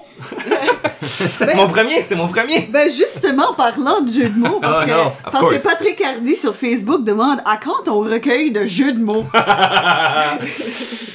non, je, je, ben, je- Ben, on dit ça comme si dans tes textes, il y avait pas déjà ça. Ouais, je vois, je pense, je pense, tu sais, j'aime bien dire, des fois je joue avec les mots, des fois ce sont les mots qui se jouent de moi, mais je, je pense que c'est un, c'est un peu, euh, c'est déjà présent dans certains textes, ça continuera d'être présent. Si je me remettais à les pieds dans l'arène, sûrement que je- je- j'essaierais à un moment donné. Mais tu sais, c'est intéressant aussi parce que dans, dans cette idée-là de légende dont on parle, ça fige des gens dans un temps, dans une époque, des gens qui vont me parler de moi, qui jouaient la guitare, puis qui chantaient le port d'Amsterdam. Je fais plus ça. tu sais, ça fait, ça Oh my fait, ça fait. Mais tu l'as fait beaucoup. Je l'ai fait beaucoup, je l'ai fait à outrance dans une certaine époque de ma vie. Oui, oui, il y, a Mais comme t'sais- un, il y a comme un 4 mois, là, est-ce que c'était juste constamment dans le Oh, ouais, d'Amsterdam. oui, Puis après oui, ça, c'est fini, oui. là. Mais, mais, mais, Ben là, t'as solidifié le moment. en fait. Oui, non, non, mais Par la répétition. Certainement, certainement. Mais tu sais, je veux dire, ça, ça doit faire six ans que je sors plus la guitare dans les parties, là. Tu sais, euh, C'est parce qu'il a arrêté de te faire inviter. Non, je me suis tanné, je me suis tanné, Ben c'est oui, correct. Fait que le, le, le jeu de mots à cœur, recueil de jeux de mots, je sais pas, mais il y aura certainement des jeux de mots dans, ou des clins d'œil, ou des, des façons de, de, de Des phraser les choses ouais. que, qui seront toujours Parce que, présents dans les je dois écrits. dire, dans Acadie Road, c'est très punchy. Oui, oui. Parce que les textes sont courts, puis il y a des petites tournures qui peuvent être des jeux de mots, qui peuvent être des... Et je, je vais te dire ça maintenant, à un match étoile l'an dernier, l'an- l'année d'avant, là, maintenant, j'ai essayé de faire jouer un- à la manière de Acadie Road, voir que Ok. ça, ça ferait en impro, puis on m'a refusé. Le monde a fait comme non. Comme pas sans la permission à Gab, je sais pas. Non, mais, mais c'est c'est intéressant. Parce que c'est punchy. Parce que, Ouais. qu'est-ce que ça serait comme le joueur rentre, il fait juste une remarque. Je sais pas, là, il, il son propre chemin, là. ça Ouais, serait ouais. géographique aussi, j'imagine. Je sais pas qu'est-ce qui aurait été le thème parce que on a décidé de pas le faire. Ouais, ouais. Ben, non, ça, ça- ben, c'est sûr, ça, ça serait, ben, un, ce serait intéressant, ça serait flatteur aussi. Puis à un moment donné, euh, euh, je n'ai je n'ai déjà vu à la manière de euh, tel joueur, puis tout à coup, mais ça devient rapidement la parodie de Ben, l'idée qu'on se fait Je pense de que c'est comment ça que le monde joueur. avait peur que- Ouais, qui arrive. Parce que c'est un match étoile, il y a des joueurs plus vieux, il y a des gens Ben qui oui. te connaissent et que là, ça devient des farces plates comme celle de Patrick Hardy. exemple. Ou, euh, ou la prochaine question de Mathieu Chalifou. Ah ben oui. qui euh, qui aussi aurait pu comme fait partie de un moment solidifié, OK.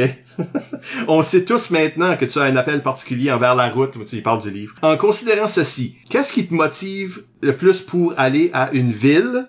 Le sens de l'exploration, la découverte de l'inconnu ou le bœuf? Donc évidemment, longue question qui semble littéraire, mais qui vraiment veut te faire raconter une de tes impros euh, légendaires. Lé- Légendaire dans la médiocrité. Oui, c'est ça. C'est ton tracasserie. Oui, oui, oui, ben, euh, oui, mais, euh, euh, ça, ça, puis l'impro de bateau aussi avec avec Marc, Marc Samuel Ah. Larocque. On va voir Marc Sam pendant cette saison, donc Ah, on- super. on va s'assurer d'y en parler. Oui, oui, oui. Euh, écoute, qu'est-ce que je me souviens de cette impro-là? Ben, il y a vraiment juste une affaire. Et c'est bœuf, bœuf, bœuf. Partons vers la ville. Ouais, c'est ça. Euh, L'impro. C'était une improvisation chantée, si je me souviens bien. Oui. Avec Fred Malençon, on est arrivé, puis là, euh, parce que je me souviens même plus du thème, puis, puis bœuf, c'est, ils partirent vers la ville, puis tu sais, euh, une espèce de, de regard entre moi puis Fred de comme, et ça s'en va vraiment nulle part là. Genre comme t'as-tu quelque chose de plus, moi j'ai pas quelque chose de plus, de pas quelque chose, et et brailler de rire parce que tu sais de, de savoir à quel point c'était mauvais. Évidemment un balayage. Mais on n'a pas été capable de de se ramener parce que parce que parce qu'il y avait rien. Il y avait rien et, Si je me rappelle bien, quand vous êtes revenu du nettoyage, vous avez juste redit bœuf, bœuf, Ah oui, bœuf. ça a juste continué. Ben ouais, je pense qu'on a, on a essayé, on, on a essayé de voir, on est-tu capable d'aller, puis là, fait, non, ok, non, ça, ça, ça marchera pas. Annuler ça, là, ça, et j'ai gagné. Ah! Fait que toi, tu ris supérieur aux autres. Ben, je- écoute, non, mais, mais qu'est-ce que, ben, en fait, tu sais, j'ai l'impression, tu sais, quand, quand je disais pousser les limites et tout ça, tu sais, comme, comme on était clean, quand on l'était pas, ça punchait euh, avec les verres parce que c'était surprenant. Mais il y a quelque chose de sympathique aussi avec un joueur qui décroche. Surtout si c'est pas habituel, c'est pas Ouais, constamment. Ouais, ouais, ouais. Je pense que le public, là, ils font le lien avec le joueur, ils font comme, ok, là, je vois la, je vois la vraie personne qui craque, puis je peux, je peux voir l'humain derrière oui. le jersey. Ouais, ouais, oui, certainement. Puis tu sais, je veux dire, c'est ça. Je me faisais un devoir de pas décrocher. Fait que si je décroche puis je braille de rire, euh, euh, euh, euh, je veux dire, tu sais, on est allé dans une impro euh, vraiment plate. c'est drôle à dire parce qu'en même temps, autant il y a bien les impros meilleurs, mais je veux dire, c'est souvent on va me parler de ces impros là plus que plus que d'autres. Fondamentalement, il y a personne qui a eu un bad time. Le public était into Oui, it. non. Les joueurs C'est infectieux, ces affaires C'est ça. Ouais, ouais. Oui, puis tout à coup, c'est devenu t'assistes à quelque chose d'unique. Ça aussi, ça fait partie de la game. Puis un plaisir à, à dire, ok, ben j'ai une impro suffisamment mauvaise pour qu'elle soit immémorable. Puis je l'ai quand même gagné. Et voilà. Il nous reste une question. Oui, euh, de Pascal Savoie-Brideau qui dit, ça fait plusieurs années que t'as pas fait d'improvisation. Est-ce que ça te manque? Par moment, je, je dirais que ça fait une couple d'années que pendant un bout, ça m'a pas manqué ou quand j'y retournais, j'y, j'y retrouvais pas le, le- l'urgence ou le plaisir que j'avais pu avoir. Je pense que j'ai beaucoup, beaucoup aimé ça. Je pense que je, je sais pas si j'ai eu une écœur en titre ou, ou je me suis retiré au bon moment quand je l'ai fait. J'ai, pas comme développé une amertume puis j'ai fini, tu sais, comme quand, quand je parle de la licume puis ce high là, quand j'ai arbitré la, la finale à la ligue, il y avait cette espèce d'aura-là entre la licume et la ligue, euh, licume universitaire, euh, intellectuelle, théâtrale, blablabla, la ligue euh, punché, facile, euh, moins bon. Il y avait comme cette espèce d'idée-là, de rivalité-là, puis je- j'aimais pas cette stigmatisation-là qu'il y avait. Je- J'étais allé arbitrer une finale à la ligue, puis euh, je me suis dit, bon, ben, je- c'est la finale, challengeons-le. J'arrive avec peut-être idée-là artistique. La deuxième période, je fais une impro de 20 minutes. Arrivent les, les, les joueurs des deux équipes, et dans le première minute, ils pluguent le thème, puis c'est un gars qui joue une fille sur sa période. Puis là, je me dis, ok, il reste 19 minutes, puis t'as comme épuisé le sujet, puis t'as pas poussé autre... Sais, T'as pas le bagage de connaissances d'actually être une personne qui a ses périodes. Pour vraiment comme... on est dans la caricature, on est dans le punch, on est dans le facile, on est dans le, le, le- le joueur travesti qui est drôle, mais on est aussi dans... Toi, tu sais pas ce que c'est jouer un autre 19 minutes là-dessus. Et, et ça a été long, et ça a été pénible, et j'ai fait endurer tout le monde, j'ai balayé peut-être une fois ou deux. Euh, euh, euh, ben non, ben... ben, je Sur dirais- 20 minutes, ouais. Non, non, ben sur 20 minutes, tu Eh sais, je veux mais dire, ça veut c'est... dire que c'est- ça va pas là. Mais non, mais non, mais c'est parce que, parce que tout à coup, je veux dire, on, on, on cherchait ça, puis... puis il y a personne là qui avait les réflexes nécessaires. Mais ça, ça aurait été pas. un défi à l'ICUM aussi, là. Oui, oui, ça aurait été un, dé- c'était un défi partout. C'était un- pour moi, c'était le défi d'une finale de, de ligue. Puis je suis pas certain non plus que la Licume aurait réussi à se sortir de ce genre de facilité-là non plus, parce que il y avait bien des joueurs là qui jouaient à la Licume aussi. Là, c'est pas, euh, tu sais, c'était un des, de mes derniers contacts dans l'arène. Puis je pense aussi que j'ai fait comme ah, j'aimerais pousser là, mais ça se peut pas ou, ou pas présentement. Faut dire aussi, ben la carrière est embarquée, euh, euh, j'ai déménagé à Ottawa. C'était difficile pour moi d'avoir un engagement hebdomadaire, de dire chaque semaine je dois aller à une ligue d'impro chaque semaine euh, parce que j'étais trop souvent parti. Donc je pense que ça aussi ça ça crée un espèce de désengagement puis c'est devenu autre chose puis c'est pas plus grave. Euh, mais tu vois en 2015 je suis allé passer deux mois et demi au Manitoba. Puis euh, euh, j'ai vu une autre LIM, la Ligue d'improvisation manitobaine là-bas. Et il y a eu un soir où j'ai failli jouer parce que ça se pouvait qu'il manquait des joueurs. Puis comme je jouais au Cercle Molière, puis c'était le seul soir où j'aurais pu jouer. Là, ça me démangeait. Puis là, je me disais, ah, qu'est-ce que ça serait retrouver l'arène. Ouais, non, je pense que j'y retournerais. Ça, ça me manque des fois. Je sais pas à quel point je serais capable, aussi à cause de mes engagements euh, professionnels, de cet engagement-là envers une ligue. Et je crois aussi, si c'est le cas, de prendre la place de quelqu'un qui est capable d'être là toutes les semaines et d'être le joueur qui manque de temps en temps à cause d'autres priorités. Je pense que c'est beaucoup plus nuisible qu'intéressant. Mais je pense que j'y retournerais. Ça me ferait certainement peur. C'est un muscle. C'est un muscle que j'ai pas beaucoup travaillé avec cette perspective-là depuis des années. Mais tu vois, en même temps, présentement, je, je développe une télésérie de fiction avec Réal Bossé, grand improvisateur de la LNI s'il en est un.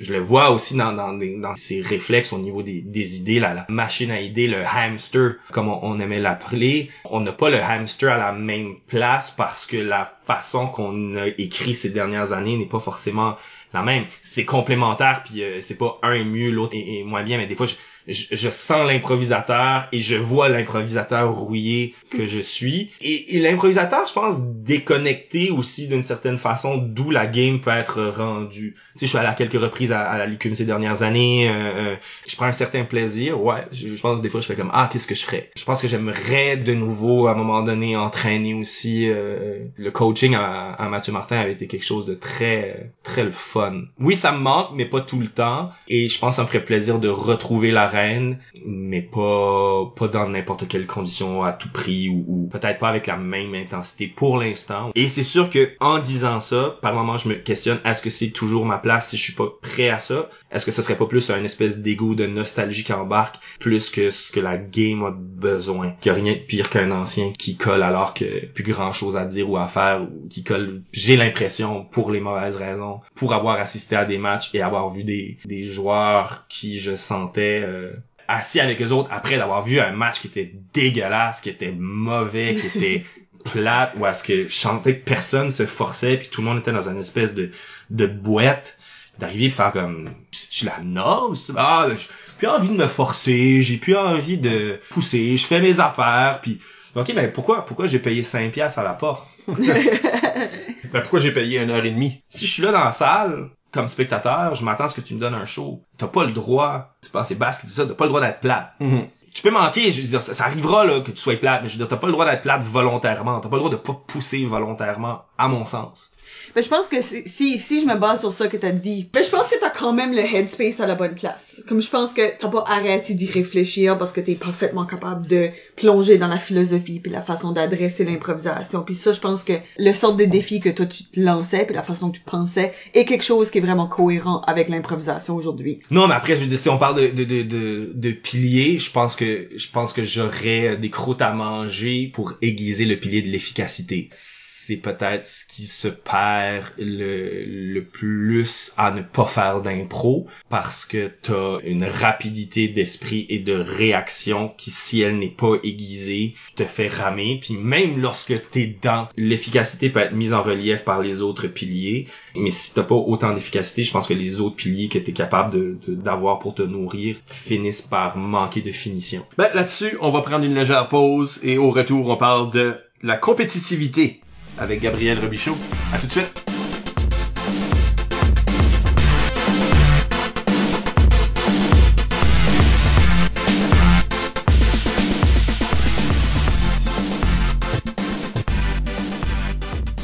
On est de retour. On va parler de compétitivité. Michel Albert au microphone avec Isabelle Gauguin Allô? et Gabriel Robichaud, notre invité. Bonjour. Compétitivité, c'est un peu ton, ton idée aussi de parler de compétitivité. Et j'aimerais qu'on commence juste en disant, OK, qu'est-ce qu'on veut dire par ça? Parce que il y a des approches à l'impro qui nient un peu la compétition. Dans d'autres mots, on dit c'est un spectacle déguisé en compétition. Donc, pas une vraie compétition. Donc, est-ce qu'on a le droit d'être compétitif, mais en même temps, c'est de l'impro compétitive avec des paliers, des demi-finales, des finales, des prix. Qu'est-ce qui est la compétitivité pour toi? Peut-être en contraste à ce qu'on appelle la compétition, qui est un peu le format dans lequel on joue. Je pense que c'est, le rapport au jeu et c'est le rapport à la compétition comme telle. Donc, c'est-à-dire comment j'adresse le fait que je suis dans une compétition? Est-ce que je le nie? Est-ce que j'en fais fi? Est-ce que je l'embrasse? Est-ce que je fais tout pour gagner? Euh, donc, je pense que c'est le, le spectre avec lequel un joueur aborde la compétition à laquelle il participe. Ben, faisons le tour de table. Est-ce que vous êtes des joueurs compétitifs? Est-ce que vous l'avez toujours été? Euh, Gabriel, tu veux commencer? Je l'ai été, j'ai arrêté de l'être. Euh, ça a été peut-être mes pires années d'improvisation et je le suis redevenu. Et ça a vraiment changé mon rapport au jeu et je me suis remis à jouer vraiment, j'ai l'impression, du moment où j'ai repris plaisir et que je me suis donné la permission à, à- à cette compétitivité-là, OK. qui je crois peut devenir euh, maladive. Tes, Ouais, ouais, tes ouais, pires années, t'étais pas compétitif. Tu niais la compétitivité du, la on m'a incité, je crois, à nier la compétitivité. Il y avait quelque chose dans l'air de ah ben c'est pas compétitif, c'est juste pour le fun. L'impro c'est juste le Mhm. fun.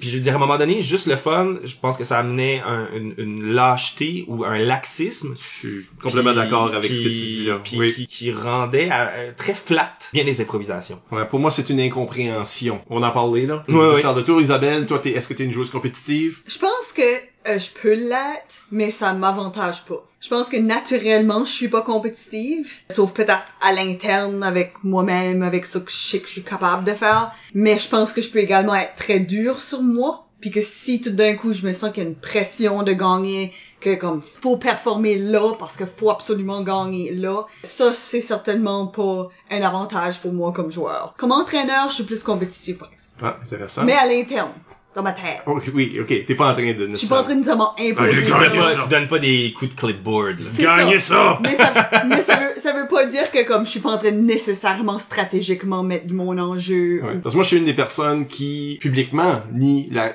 compétition. Ça dépend comment on la définit. Parce que, comme personne, comme joueur, je suis excessivement compétitif. Quand je suis dans un match d'impro, dans une impro, je suis là pour la gagner, là. Je suis pas là pour... Et quand on dit la gagner, c'est là qu'il y, a- qu'il y a des problèmes de sémantique. Qu'est-ce qu'on veut dire par la gagner? Puis quand tu parlais tantôt d'avoir gagné ta première cuit, malgré le fait que le résultat sur papier n'était pas une victoire, comme ça, c'est la vraie victoire. La victoire sur soi, la victoire sur le potentiel que ton équipe a et vaincre, topper cette chose-là. Hey, une gang de rookies, on était tous à notre première cuite, puis on se ramasse en prolongation en finale. Je veux dire, on a, on a tué toutes les légendes que vous nous aviez comptées, là.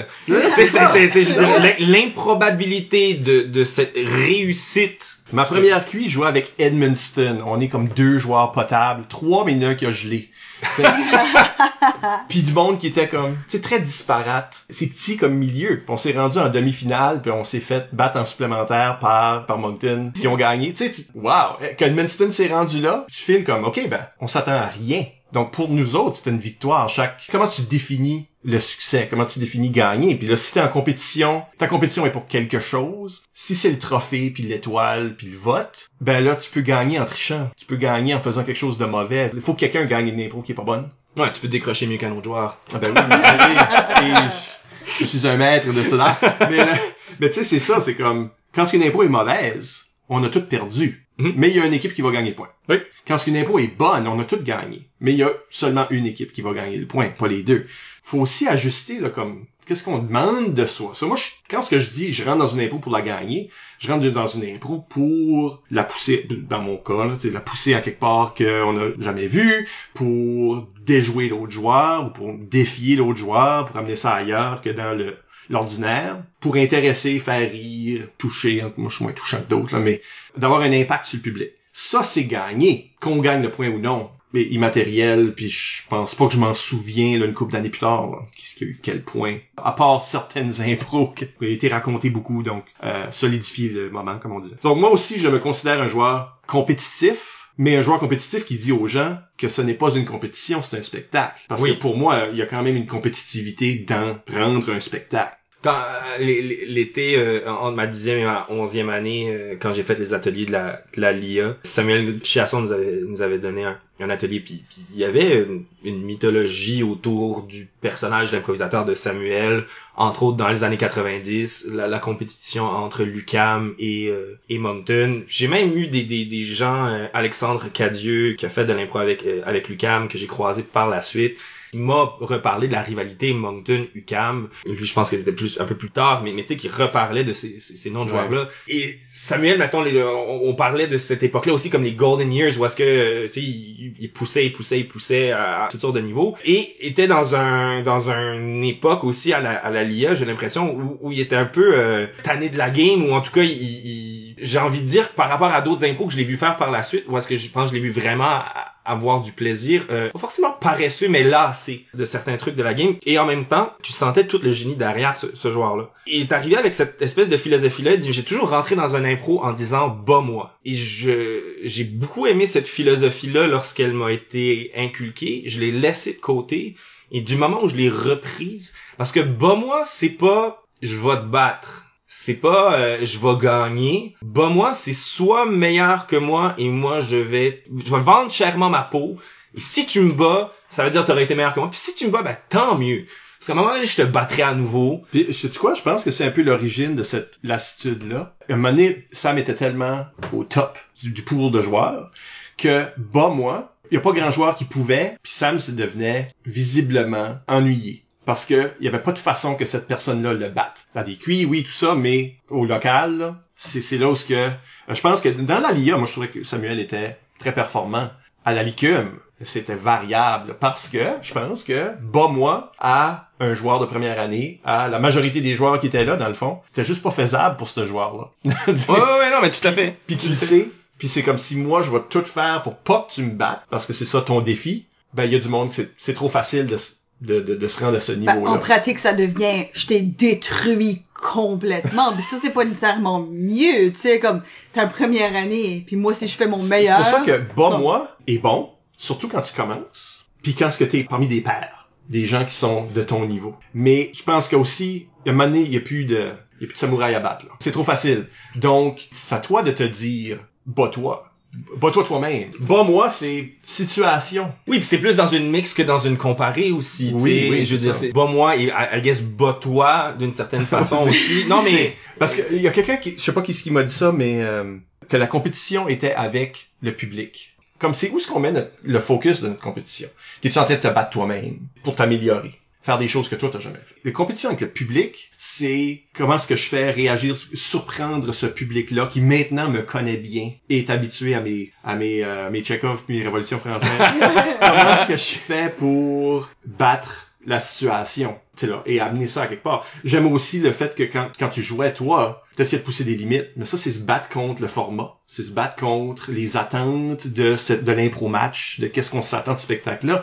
Donc, il y a une compétition avec, qui est plus abstraite, j'avoue, Oui. mais qui... Et il y a euh, quelque chose de juste, je pense aussi, la compétition avec le public. C'est-à-dire, euh, euh, je me souviens aussi dans So You Think You Can Improv, puis une demi-finale, c'était comme euh, moi contre Dave Doucette. On avait fait deux solos. Dave a fait une impro plus physique punchy. Moi, Mm. j'avais fait une, une dramatique euh, je vais mourir et whatever.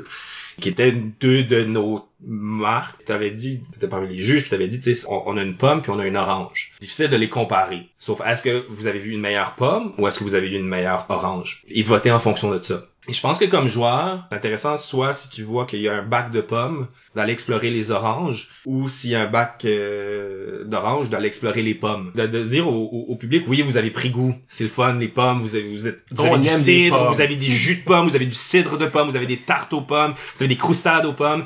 Ah tiens une orange. Qu'est-ce que tu vas faire de l'orange? Et je pense que ça fait partie aussi de ça de- du, du challenge. Je pense que la compétitivité naît aussi de cette idée-là du, du challenge, d'essayer de ouais, de- d'être battu, de se battre et, et de battre aussi les attentes. Quitte à proposer quelque chose qui qui va flopper. Parce que c'est pas grave de perdre une improvisation. C'est vraiment pas grave. Je veux dire, bon, il y a des fois c'est plus plate que d'autres. Je veux dire, t'es, t'es, t'es, oui, t'es- t'es mais c'est pas de la chirurgie, là. Il y a pas personne qui va mourir. Non, c'est ça. Peut-être notre carrière. Ben, carrière d'impro, wow.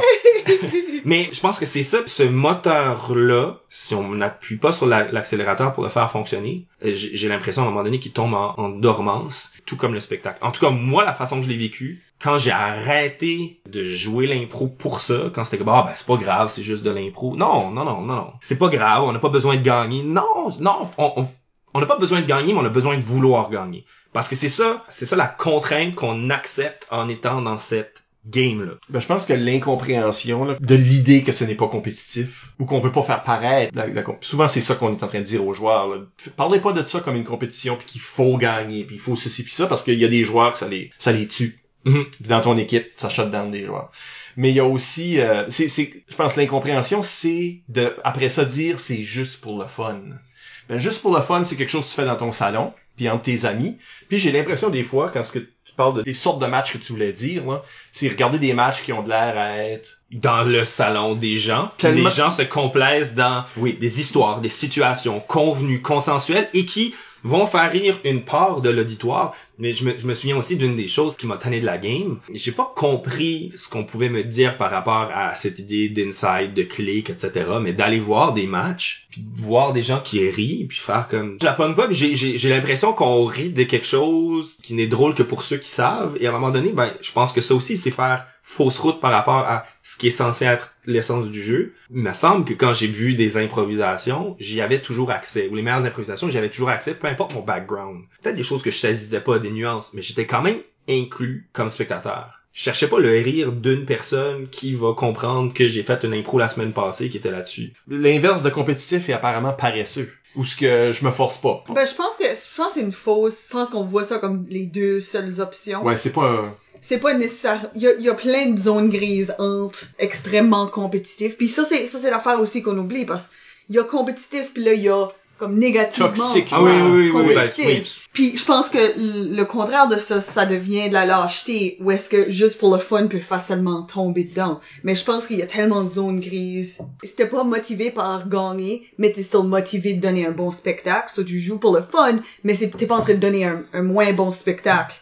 Parce que t'es motivé d'une autre façon à donner un, un bon spectacle, tu sais. Je pense qu'il y a cette zone-là, puis je pense qu'on force souvent le monde de choisir. C'est soit que t'es compétitif, Ben- ou que tu joues pour le fun, puis ça, je pense que c'est Mon impression, c'est beaucoup que malgré qu'on a un jeu excessivement flexible puis qui, qui est supposé t'entraîner à la flexibilité mentale, il y a beaucoup de joueurs, puis peut-être que c'est parce que par manque d'expérience, puis après ça, euh, il y a quelque chose dans leur cerveau qui se solidifie de la mauvaise façon, là. Mais euh, le monde prenne les choses tellement littéralement des fois. Fait que si tu dis une chose, ça devient la formule. Ça n'a pas le choix, faut que ça soit ça. Il a dit c'est pas une compétition, jouez pour le fun, ayez du fun. Ça, c'est quelque chose qu'un arbitre dirait à des joueurs avant-garde. Tout le monde s'est rendu en finale. Ayez du fun. OK, ben, il y a des joueurs qui vont penser, c'est à propos d'avoir du fun. Là, avoir leur définition de qu'est-ce que ça, ça veut dire. Quand on dit ne soyez pas compétitif, on veut dire, sois pas la personne, là, qui, qui écrase les autres joueurs pour essayer de gagner l'étoile puis qui crie par-dessus tout le monde. Tu sais, qui shafte les impros avec des niaiseries puis des punchs. Parce qu'après ça, le, public pense, ben, il y a juste personne là qui jouait. tu sais, ces Oui, choses ben oui, pis ça, c'est pas bon. L'idée que c'est nuancé puis qu'il y a des zones grises. Il y a des joueurs qui, surtout peut-être en début de parcours, sont pas capables de faire ces nuances-là. Ils ont besoin d'une formule, ils ont besoin d'une formule exacte, puis ils vont suivre ça à la lettre, puis à l'extrême des fois. Puis je crois que j'ai dans mon parcours aussi, j'ai été ce joueur-là qui a cherché la formule. Puis je suis content d'être passé par là, mais je suis content surtout de m'en être sorti.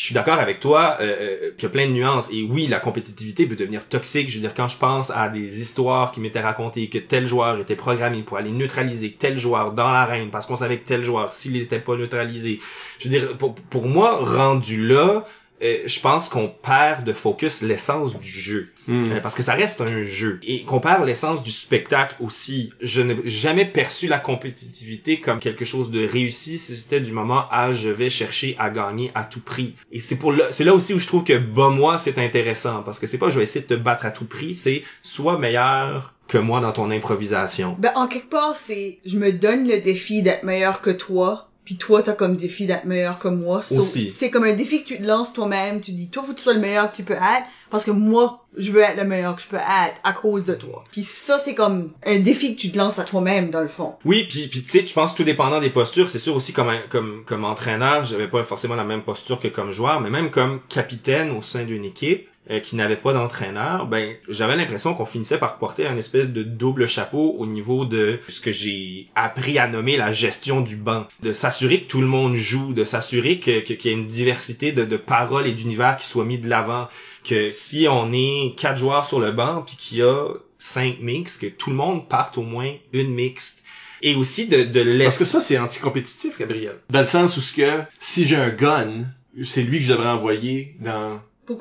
Pourquoi tu t'envoies la cuillère? Pour- oui, pour- oui, si j'ai un gun, pourquoi j'envoie la cuillère éventuellement? Tu sais, pourquoi est-ce que je donne de la place à tout le monde? Comme on, on connaît les réponses, là. Oui, oui, oui. Mais c'est, c'est anticompétitif dans ce sens-là. c'est pas une stratégie, ça. C'est pas stratégique, non. Ben, puis je pense que ça, je pense que ça dépend aussi. Ça, moi, au contraire, je le, je le vois comme une stratégie, une espèce de compétitivité aussi, et une marque de confiance, c'est certain, à Mhm, l'équipe qu'on a, et aussi une marque de confiance et un challenge envers le public de dire si vous voyez cette équipe-là, c'est parce que chaque joueur sur cette équipe-là a un univers, quelque chose à dire et quelque chose à faire.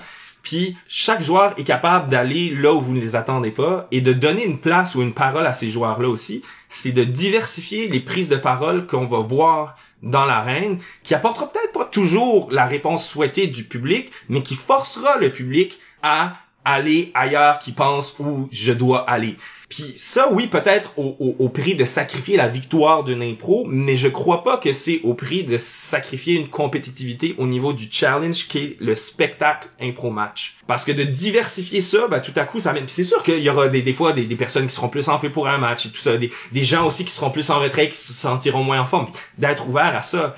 Mais, mais je dirais aussi, tu sais, particulièrement plus, plus ça allait, puis même euh, euh, demi-finale par rapport à une finale, j'étais souvent un joueur de, de demi-finale. Mais lorsqu'il était en finale, c'était vraiment les, les, les finales qu'on a remportées. C'était les finales où est-ce que tout le monde avait sa place et à jouer parce que on se lassait pas d'un Parce qu'un gars- qu'un joueur. Un gars n'a juste 6 balles dedans, mettons.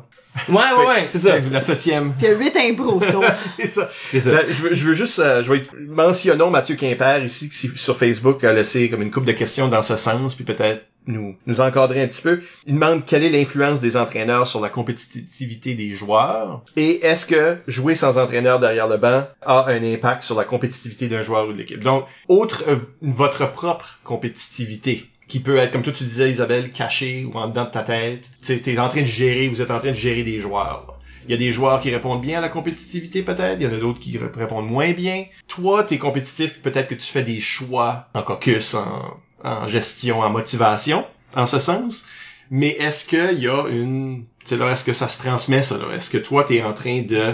Est-ce que ça change le joueur, ce que toi, t'es en train de faire ou ta propre attitude? Ben, je trouve actually ça intéressant que tu disais par rapport à envoyer tous tes joueurs, parce que c'est vrai que c'est quand même une power move de comme, moi je peux envoyer n'importe quel de mes Ah. joueurs, puis So, quand ce que le monde commence à voir les joueurs jouer, il y a une perception de ah ça c'est le troisième joueur sur la carte. Comme le monde font comme c'est quoi cette équipe là Jouer avec les attentes? si je pense au, au Vert la, la, la dernière année, ben euh, avec Pascal, Dave, puis Mathieu, avec Bianca, je pense que j'avais quatre joueurs qui étaient capables d'amener une improvisation à peu près n'importe où et capables de, de surprendre. Et c'était cet univers-là que j'avais envie de, de montrer, de présenter. Je pense que quand coachait Mathieu Martin aussi, je sais pas si l'équipe de Mathieu Martin était l'équipe avec les huit meilleurs joueurs, mais c'était la meilleure équipe. Et- Moneyball. oui, Moneyball oui, ça. Oui, mais, mais, mais, mais, mais au sens que, tu sais, je veux dire, euh, euh, on avait, on avait des joueurs qui construisaient plus, on avait, on avait des joueurs qui punchaient plus,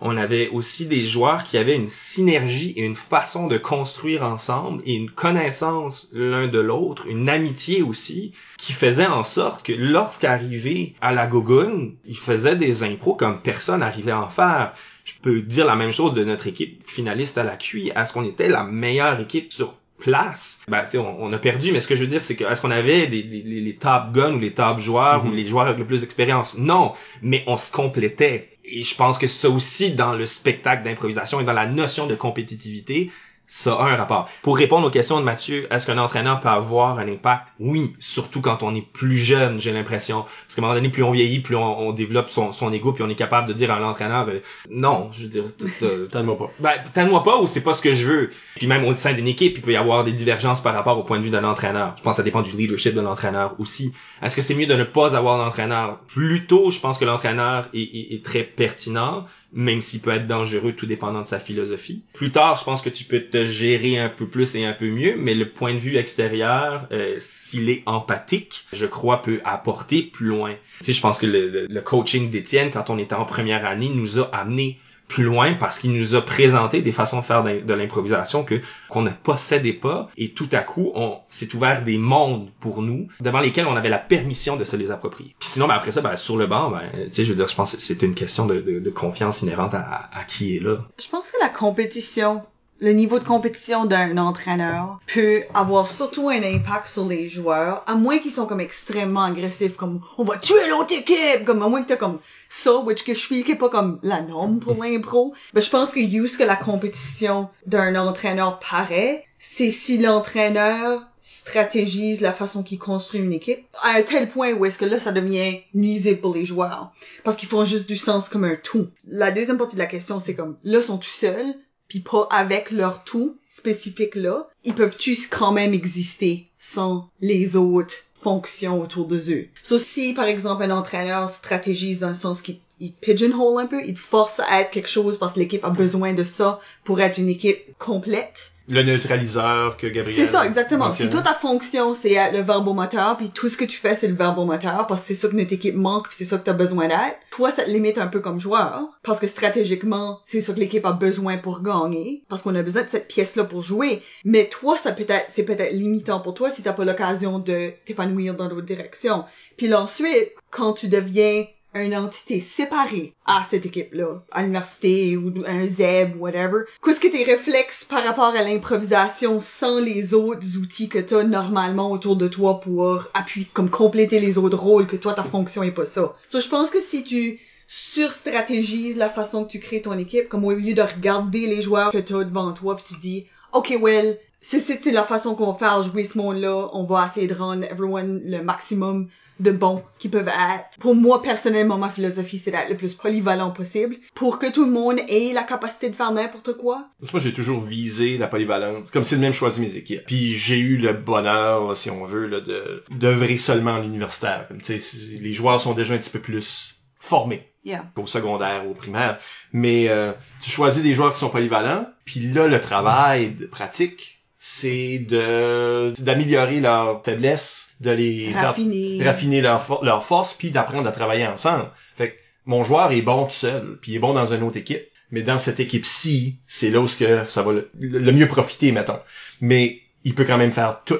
Parce que moi, si si, euh, si on, on envoie une caméra dans dans l'espace-temps pour me regarder coacher des équipes universitaires, là, on verra que je fais presque rien sur le banc. S'il reste plus de temps, tu sais, des choses comme ça. Mais mes joueurs sont autonomes. Ils ont pas besoin d'un coach là. Tout le travail se fait à l'avance. Quand est-ce que t'es compétitif, moi je dirais qu'il y a des, il y a des pensées qui te viennent en tête quand t'es sur le banc. Puis des pensées qui sont comme, toi tu sais c'est quoi les points, tu sais que celle-là, si on veut avancer au prochain niveau, faut la gagner Faut gagner ces deux prochaines impôts. faut gagner celle-ci, OK? Puis là, le caucus, le monde font tout comme un tel joueur qui peut-être sous-performait ou le, joueur qui était en retrait pendant toute la game parce que euh, file pas trop, hein, intimidé, je sais pas. Puis là, le monde font comme ah ben t'as pas encore joué, t'as peu joué, ça c'est ton tour. Puis toi tu sais c'est comme ben ça c'est l'impro qu'il faut gagner. Il y a des choses qui te passent en tête. Est-ce que t'interviens? Est-ce que ça c'est le moment où ce que tu montres ton vouloir de gagner? Et que tu dis Là, comment tu set up le joueur que t'as choisi à la place avec ce headspace-là aussi, tu sais? Puis normalement, moi, ce que j'ai fait dans le passé, c'est j'ai rien fait. Ok, l'équipe en entité a choisi personne X. On va laisser personne X. On sait jamais. Ça, c'est le moment. Tu sais, si tu changes une chose, puis t'envoies ton gun, puis le gun chie dans c'est possible. Ben là, toi, t'as fait une mauvaise décision. Si tu laisses juste ça aller organiquement, ok, ils ont choisi cette personne-là. Cette personne-là devrait rentrer avec une certaine confiance de savoir choisi pour rentrer dans cette impro-là. Cette personne-là sait pas qu'elle doit gagner, ou en tout cas, on présume. Peut-être que ça va être comme magie. Puis là, c'est pas de la magie. Puis là, ton équipe perd. Puis, comme généralement, mes équipes sont des équipes finalistes mais perdantes. Puis je dis pas que c'est des moments comme ça, là. Mais est-ce que mon manque de compétitivité, est-ce que c'est ça qui a coulé l'équipe? Et là, tu te le demandes. Puis là, tu te fais des reproches. Pareil comme le joueur qui a pas bien fait dans une impro qui était peut-être importante, se fait des reproches. Puis on connaît des joueurs, on a eu des, des gens à l'é- à l'émission qui ne font plus d'impro parce que les remords, les regrets, après chaque match, après chaque impro, les hantaient, au point où ce que sais là, ça les, ça les défaisait, là.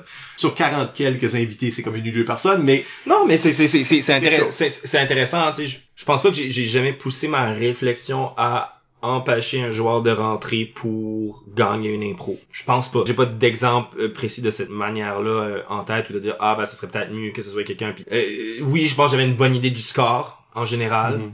En même temps, ça, ça fait longtemps, fait que je, je- je- j'avance ça, mais je suis pas certain. Puis est-ce que les joueurs veulent ça? Tu sais, à quelque part, est-ce que Oui. j'ai manqué une tâche que les joueurs auraient voulu se faire sauver de ça? Que les joueurs comptent sur la- le Mhm. coach pour dire, je vais pas te faire de la peine, mais on va envoyer telle Ouais. personne. Ben, je- moi, j'ai souvent coaché des équipes puisque la majorité de l'équipe euh, aurait pas réagi positivement à se faire dire là faut gagner la prochaine game là Non. sinon on n'est pas en demi-finale. Puis j'ai d'autres joueurs que, que ça leur prenait un peu ça. Mais j'avais une équipe très compétitive aussi. Faut que tu saches quelle sorte de joueur. T'es en train de gérer des, des personnalités, là. Je pense aussi, euh, du point de vue de l'entraîneur, je me souviens avec l'équipe de Mathieu Martin, j'étais tout le temps celui qui faisait un retour sur les matchs. Puis à un moment donné, je, je sentais une certaine lassitude de la part de l'équipe par rapport à ça, ou tu sais, l'espèce de reproche de comment ah, vous vous êtes pas capable. Puis à un moment donné, on était à, je pense c'était en demi-finale à la Gougoune en 2009, 2008, 2009. Puis je suis arrivé avec eux autres, puis je dis ouais, on va s'asseoir puis on va revenir sur le match puis j'ai senti je le savais déjà en fait j'ai rien à vous dire je dis là euh, je dis on a travaillé toute l'année là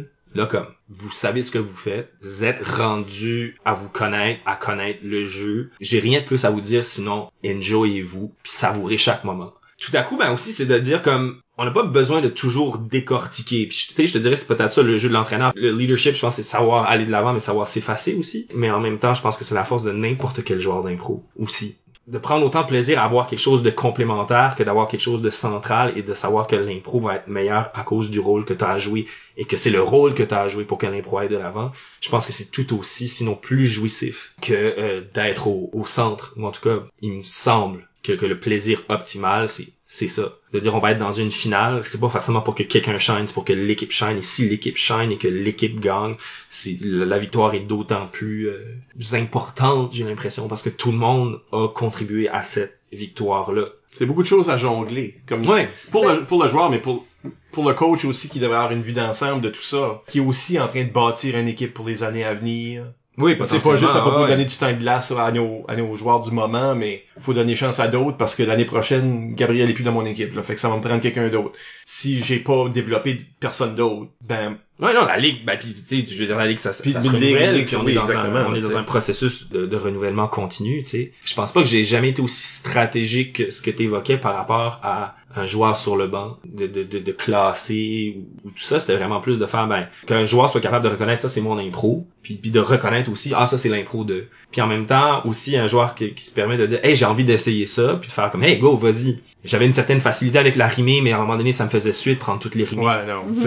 On Tu sais, s'entend. Je veux dire, je sais pas, je- je- je- Oui, puis là il y a un joueur qui dit ah ben je vais je vais l'essayer, puis tu fais comme ben c'est pas une valeur sûre. Non, mais en même temps, si t'es le joueur arrimé, t'arrêtes de devenir une valeur sûre. Parce Oui. que tu deviens un cliché. Euh, Le public vient bored anyways. Comme si c'est réussi, t'as moins de crédit parce que c'est comme ah ben. Fait tout le temps ça. Ouais, ouais, c'est ça. On, on sait, on sait bien. Tu sais, je veux dire, à un moment donné, le Royal Rumble, euh, catégorie au hasard, c'était une rimée. J'étais contre Dave Lausier, c'était pas sa force. Dave a fait un espèce de show. J'ai fait une rimée potable, puis puis bien. Ben, je veux dire, Dave, c'était pas sa force. Tout le monde le savait. Tout le monde le savait que c'était ma force. Ouais. Dave a fait une coupe de. Puis là, en le monde aime le- le- Puis là, puis, puis je veux dire, puis, puis là, il- L'underdog là. Ouais, ouais, ben, puis- puis- puis c'est correct. Je veux dire, David est un super joueur d'impro, puis il avait fait une meilleure impro que moi.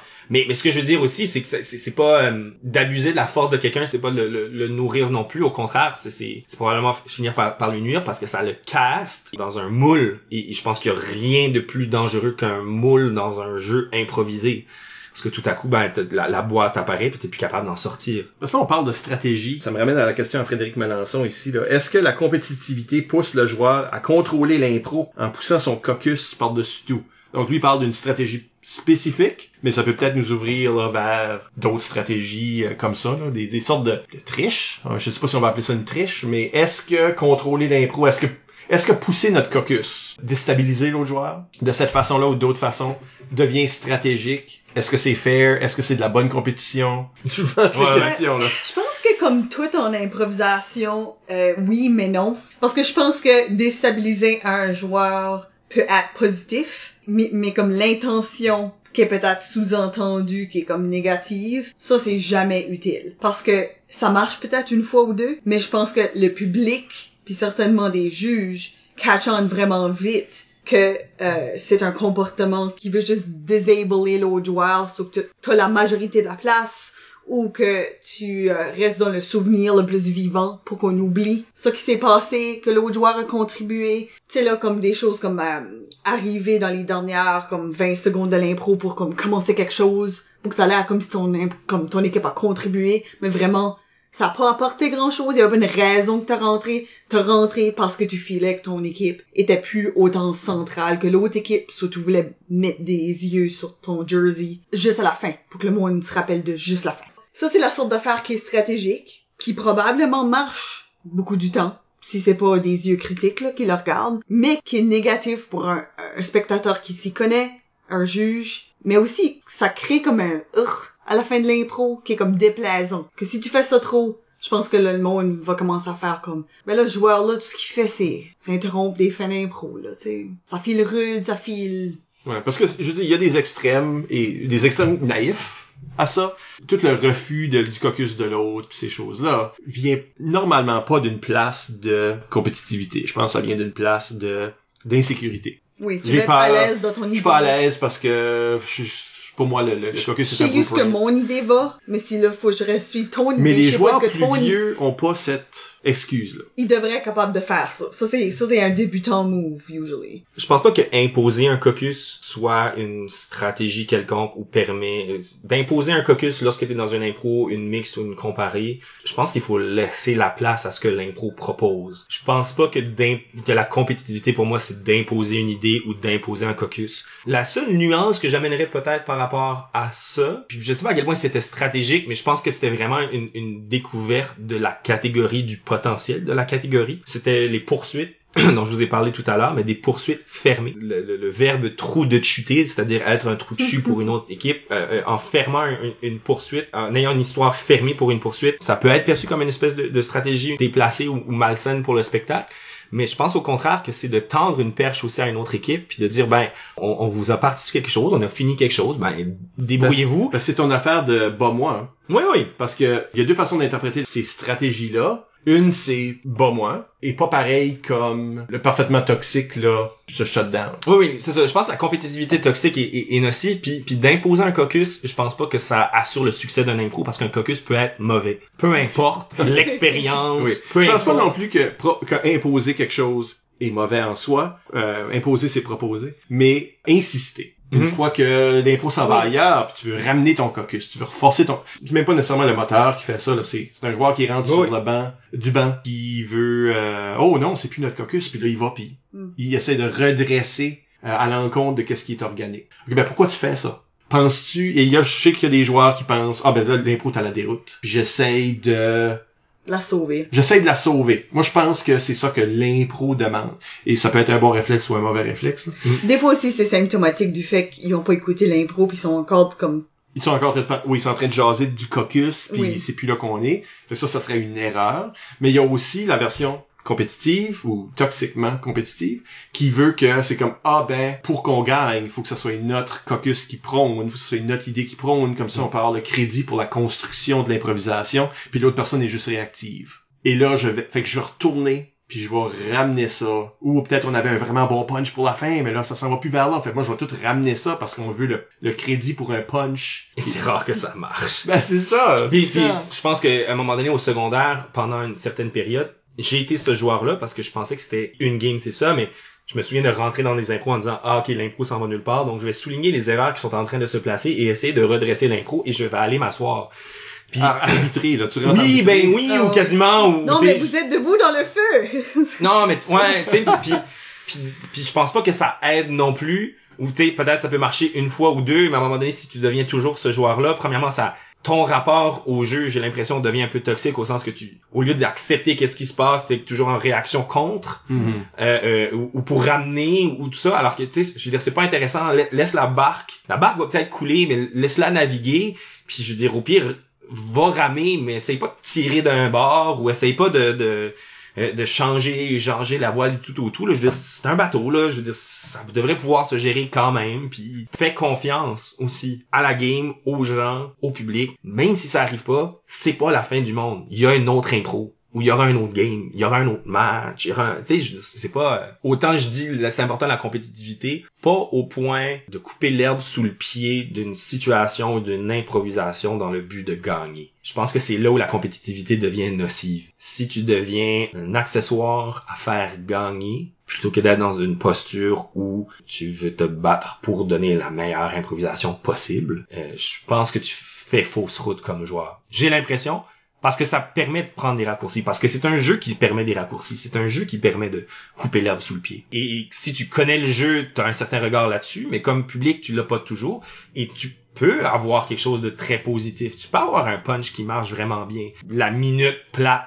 n'est pas euh, nécessairement euh, suffisante pour faire perdre le momentum à un match pour que le match en souffre. Et, et ça peut passer de façon invisible. Sauf que si tu arrives à être le joueur qui, au contraire, construit, construit, construit, ben c'est là où est-ce que tu vas voir aussi des, des, matchs qui, ou des improvisations qui deviennent plus grandes que nature.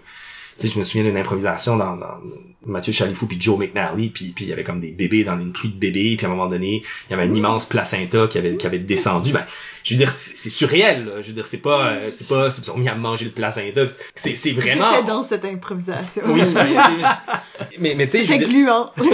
Ouais, mais où, où je parlais de Fred Barbouchi tout à l'heure que j'avais vu, mais tu sais, il y avait une improvisation où est-ce que euh, il était dans une maison, puis là, tout à coup la maison s'envolait dans les airs, puis Fred Barbouchi était arrivé comme personnage secondaire, comme le facteur en bourre fusil parce que là, il était obligé d'aller livrer les lettres dans les airs. J'ai le vertige, moi, ça va de bon sens, pensez-vous vraiment que je vais monter là-dessus? Puis la situation qui déjà était comme surréel, devenait encore plus surréel parce que t'avais ce joueur-là très humain, réaliste, qui, qui embarquait dans cet univers magique-là, mais qui ramenait à une espèce de réalité sans nier la magie de l'improvisation. Et tout à coup, ça créait un univers plus grand que, que, que nature et, et donnait, à mon sens, qui est optimal en improvisation, c'est-à-dire quelque chose de, de, de- surprenant et quelque chose qui ne se peut pas, mais qui ne se peut que dans l'impro. Je pense que n'importe quelle forme de spectacle ou d'écriture a euh, une manière d'être écrit, d'être raconté et qui lui appartient et une façon optimale de le faire. L'impro, c'est pas le théâtre. Le théâtre, c'est pas la télé. La télé, c'est pas un roman. Un roman, c'est pas euh, un sketch d'humour. Et de jouer dans ces cadres-là, de pousser l'écriture plus loin avec les mécanismes qui sont en place, de jouer là-dedans, je pense que c'est ça qu'il faut arriver à pousser. Puis je pense que la compétitivité, particulièrement dans un environnement de compétition, de spectacle, tel que le propose l'impro, ça, ça devient un, un moteur important du- duquel on devrait se méfier, mais duquel on, on devrait pas absolument se passer. Je pense que pour moi, la manifestation comportement de la compétitivité, c'est la panique qui vient avec pas truster le fait que l'impro va être OK. Être dans une dramatique, puis là, le public rit pas, puis là, tu stresses, puis là, t'es comme, on va perdre ici parce que le public est pas en train de rire, ce, ce, tu paniques, puis tu rentres, puis tu fais quelque chose qui est peut-être contre ton, c'est là, qui est peut-être gratuit, qui est peut-être parce que t'as paniqué que le public est pas en train de rire, et donc t'es pas en train de gagner. Je pense que ça, ça peut être, ça c'est probablement, pour moi, la manifestation la plus régulière. ça, reste compétitif comme format. Donc, ce qui est difficile et abstrait pour les joueurs, surtout au début, de comprendre puis d'assimiler puis d'intégrer, c'est que faut pas que tu essayes de gagner, faut que tu essayes de donner un bon spectacle et si tu donnes un bon spectacle, tu vas gagner. De renverser le le si on veut ou ce que ce que tu essayes de faire va te faire gagner, mais ce qu'il faut que tu essayes de faire, c'est quand même la chose qui va te faire gagner, pas l'acte de gagner soi-même, pas l'acte de gagner des points, pas la, la fixation sur quel impro j'ai gagné, qui a eu l'étoile, ces choses-là, euh, qui est la version euh, égoïste de la compétitivité, là, Ouais, Le- je, le- je, je- je- un mérite personnel. une, une étoile, une étoile, une victoire, c'est toujours un boni. J'étais un joueur qui suivait ses stats Mhm. mais je suivais pas nécessairement mes stats pour savoir est-ce que j'ai plus gagné ou perdu ou, ou est-ce que je suis meilleur que d'autres ou c'était plus de savoir comme ok dans combien d'impôts j'embarque par match? Est-ce que j'embarque trop? Est-ce que j'embarque pas assez? Qui dans mon équipe est-ce que le monde qui, qui est plus effacé? Qui Mhm. qui mériterait peut-être d'avoir plus de place? J'ai jamais aspiré à être le joueur avec le meilleur rapport j'ai jamais aspiré à être le joueur le, plus puni en même temps faut pas que la compétitivité amène à une rigidité je pense qu'il faut que se méfier de, la rigidité et de la formule peu importe comment on regarde le jeu. Je me souviens d'une improvisation à la manière de à- Agatha Christie. J'étais avec un joueur, puis moi j'aimais bien Agatha Christie. À un moment donné, au début de l'improvisation, je voulais respecter le ton qu'il peut y avoir dans Agatha Christie, particulièrement Hercule Poirot parce que Miss Marple sus. Mais euh, euh, mais j'étais clairement avec un joueur qui, qui, qui avait pas soit qui avait, qui avait pas lu qui connaissait pas ou qui était pas intéressé à aller là-dedans qui était plus intéressé par une parodie j'aurais pu me battre contre à un moment donné j'ai décroché de cette catégorie là j'ai juste fait comme ok c'est là que tu vas aller on va y aller tu vas aller dans une parodie on va aller dans la dans, dans une parodie et tout à coup Parce que ce point-là, de toute façon, c'est deux impros en silo qui veulent pas, Oui, c'est ça. se marier. c'est qui c'est qui c'est qui qui embarque ou qui qui embarque pas puis puis à un moment donné c'était comme ok ben tu veux pas jouer ben je, je vais jouer avec toi puis puis je vais te battre à ta propre game. Tu sais je veux dire t'arrives à un moment donné une, espèce de réplique de gros bon sens mais qui a vraiment punché puis on a gagné l'improvisation. Puis c'est pas parce que j'ai gagné que l'improvisation est un succès mais c'était juste aussi de dire tu sais si j'avais embarqué dans une rigidité que je, je m'étais frustré à un moment donné le, le- le spectacle aurait été perdant. Puis même si à la limite il avait gagné son improvisation avec ça ben probablement que, que ça aurait été euh, tu sais je dirais juste fait une, une, meilleure appro que moi mais au moins à un moment donné je l'ai suivi puis je me suis pas encarcané. Je pense que c'est ça l'encarcanement amène à un moment donné à, plein de limitations puis des limitations des fois qu'on s'auto-accorde. Puis je pense que c'est un piège par rapport au jeu parce que se permettre quelque chose ça veut pas dire non plus faire n'importe quoi. C'est-à-dire ça vient toujours avec une responsabilité je pense que la compétitivité peut nourrir ça aussi.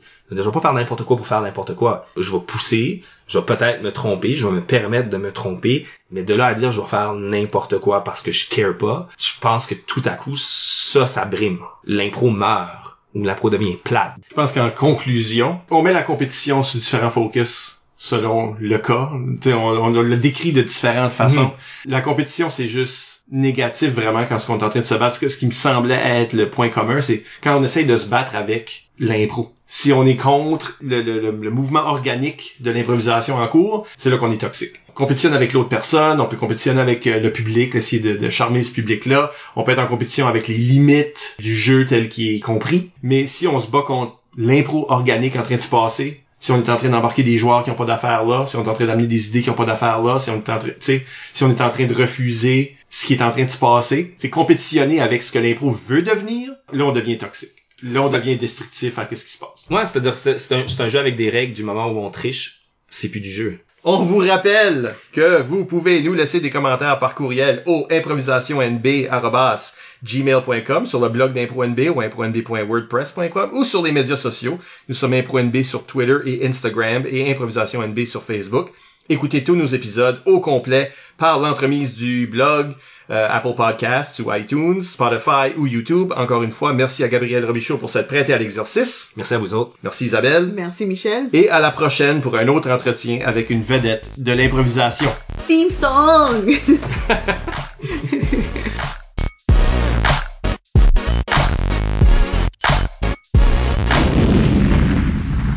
ok, mais là, t'as honte. Qu'est-ce que tu fais? Je vais peut-être avoir honte des fois aussi. ça se peut. Ça se peut. Euh, ta voix de grande tristesse. Go! Ah, je pense pas que j'aurai de grande, grande tristesse. T'as pas vu les questions?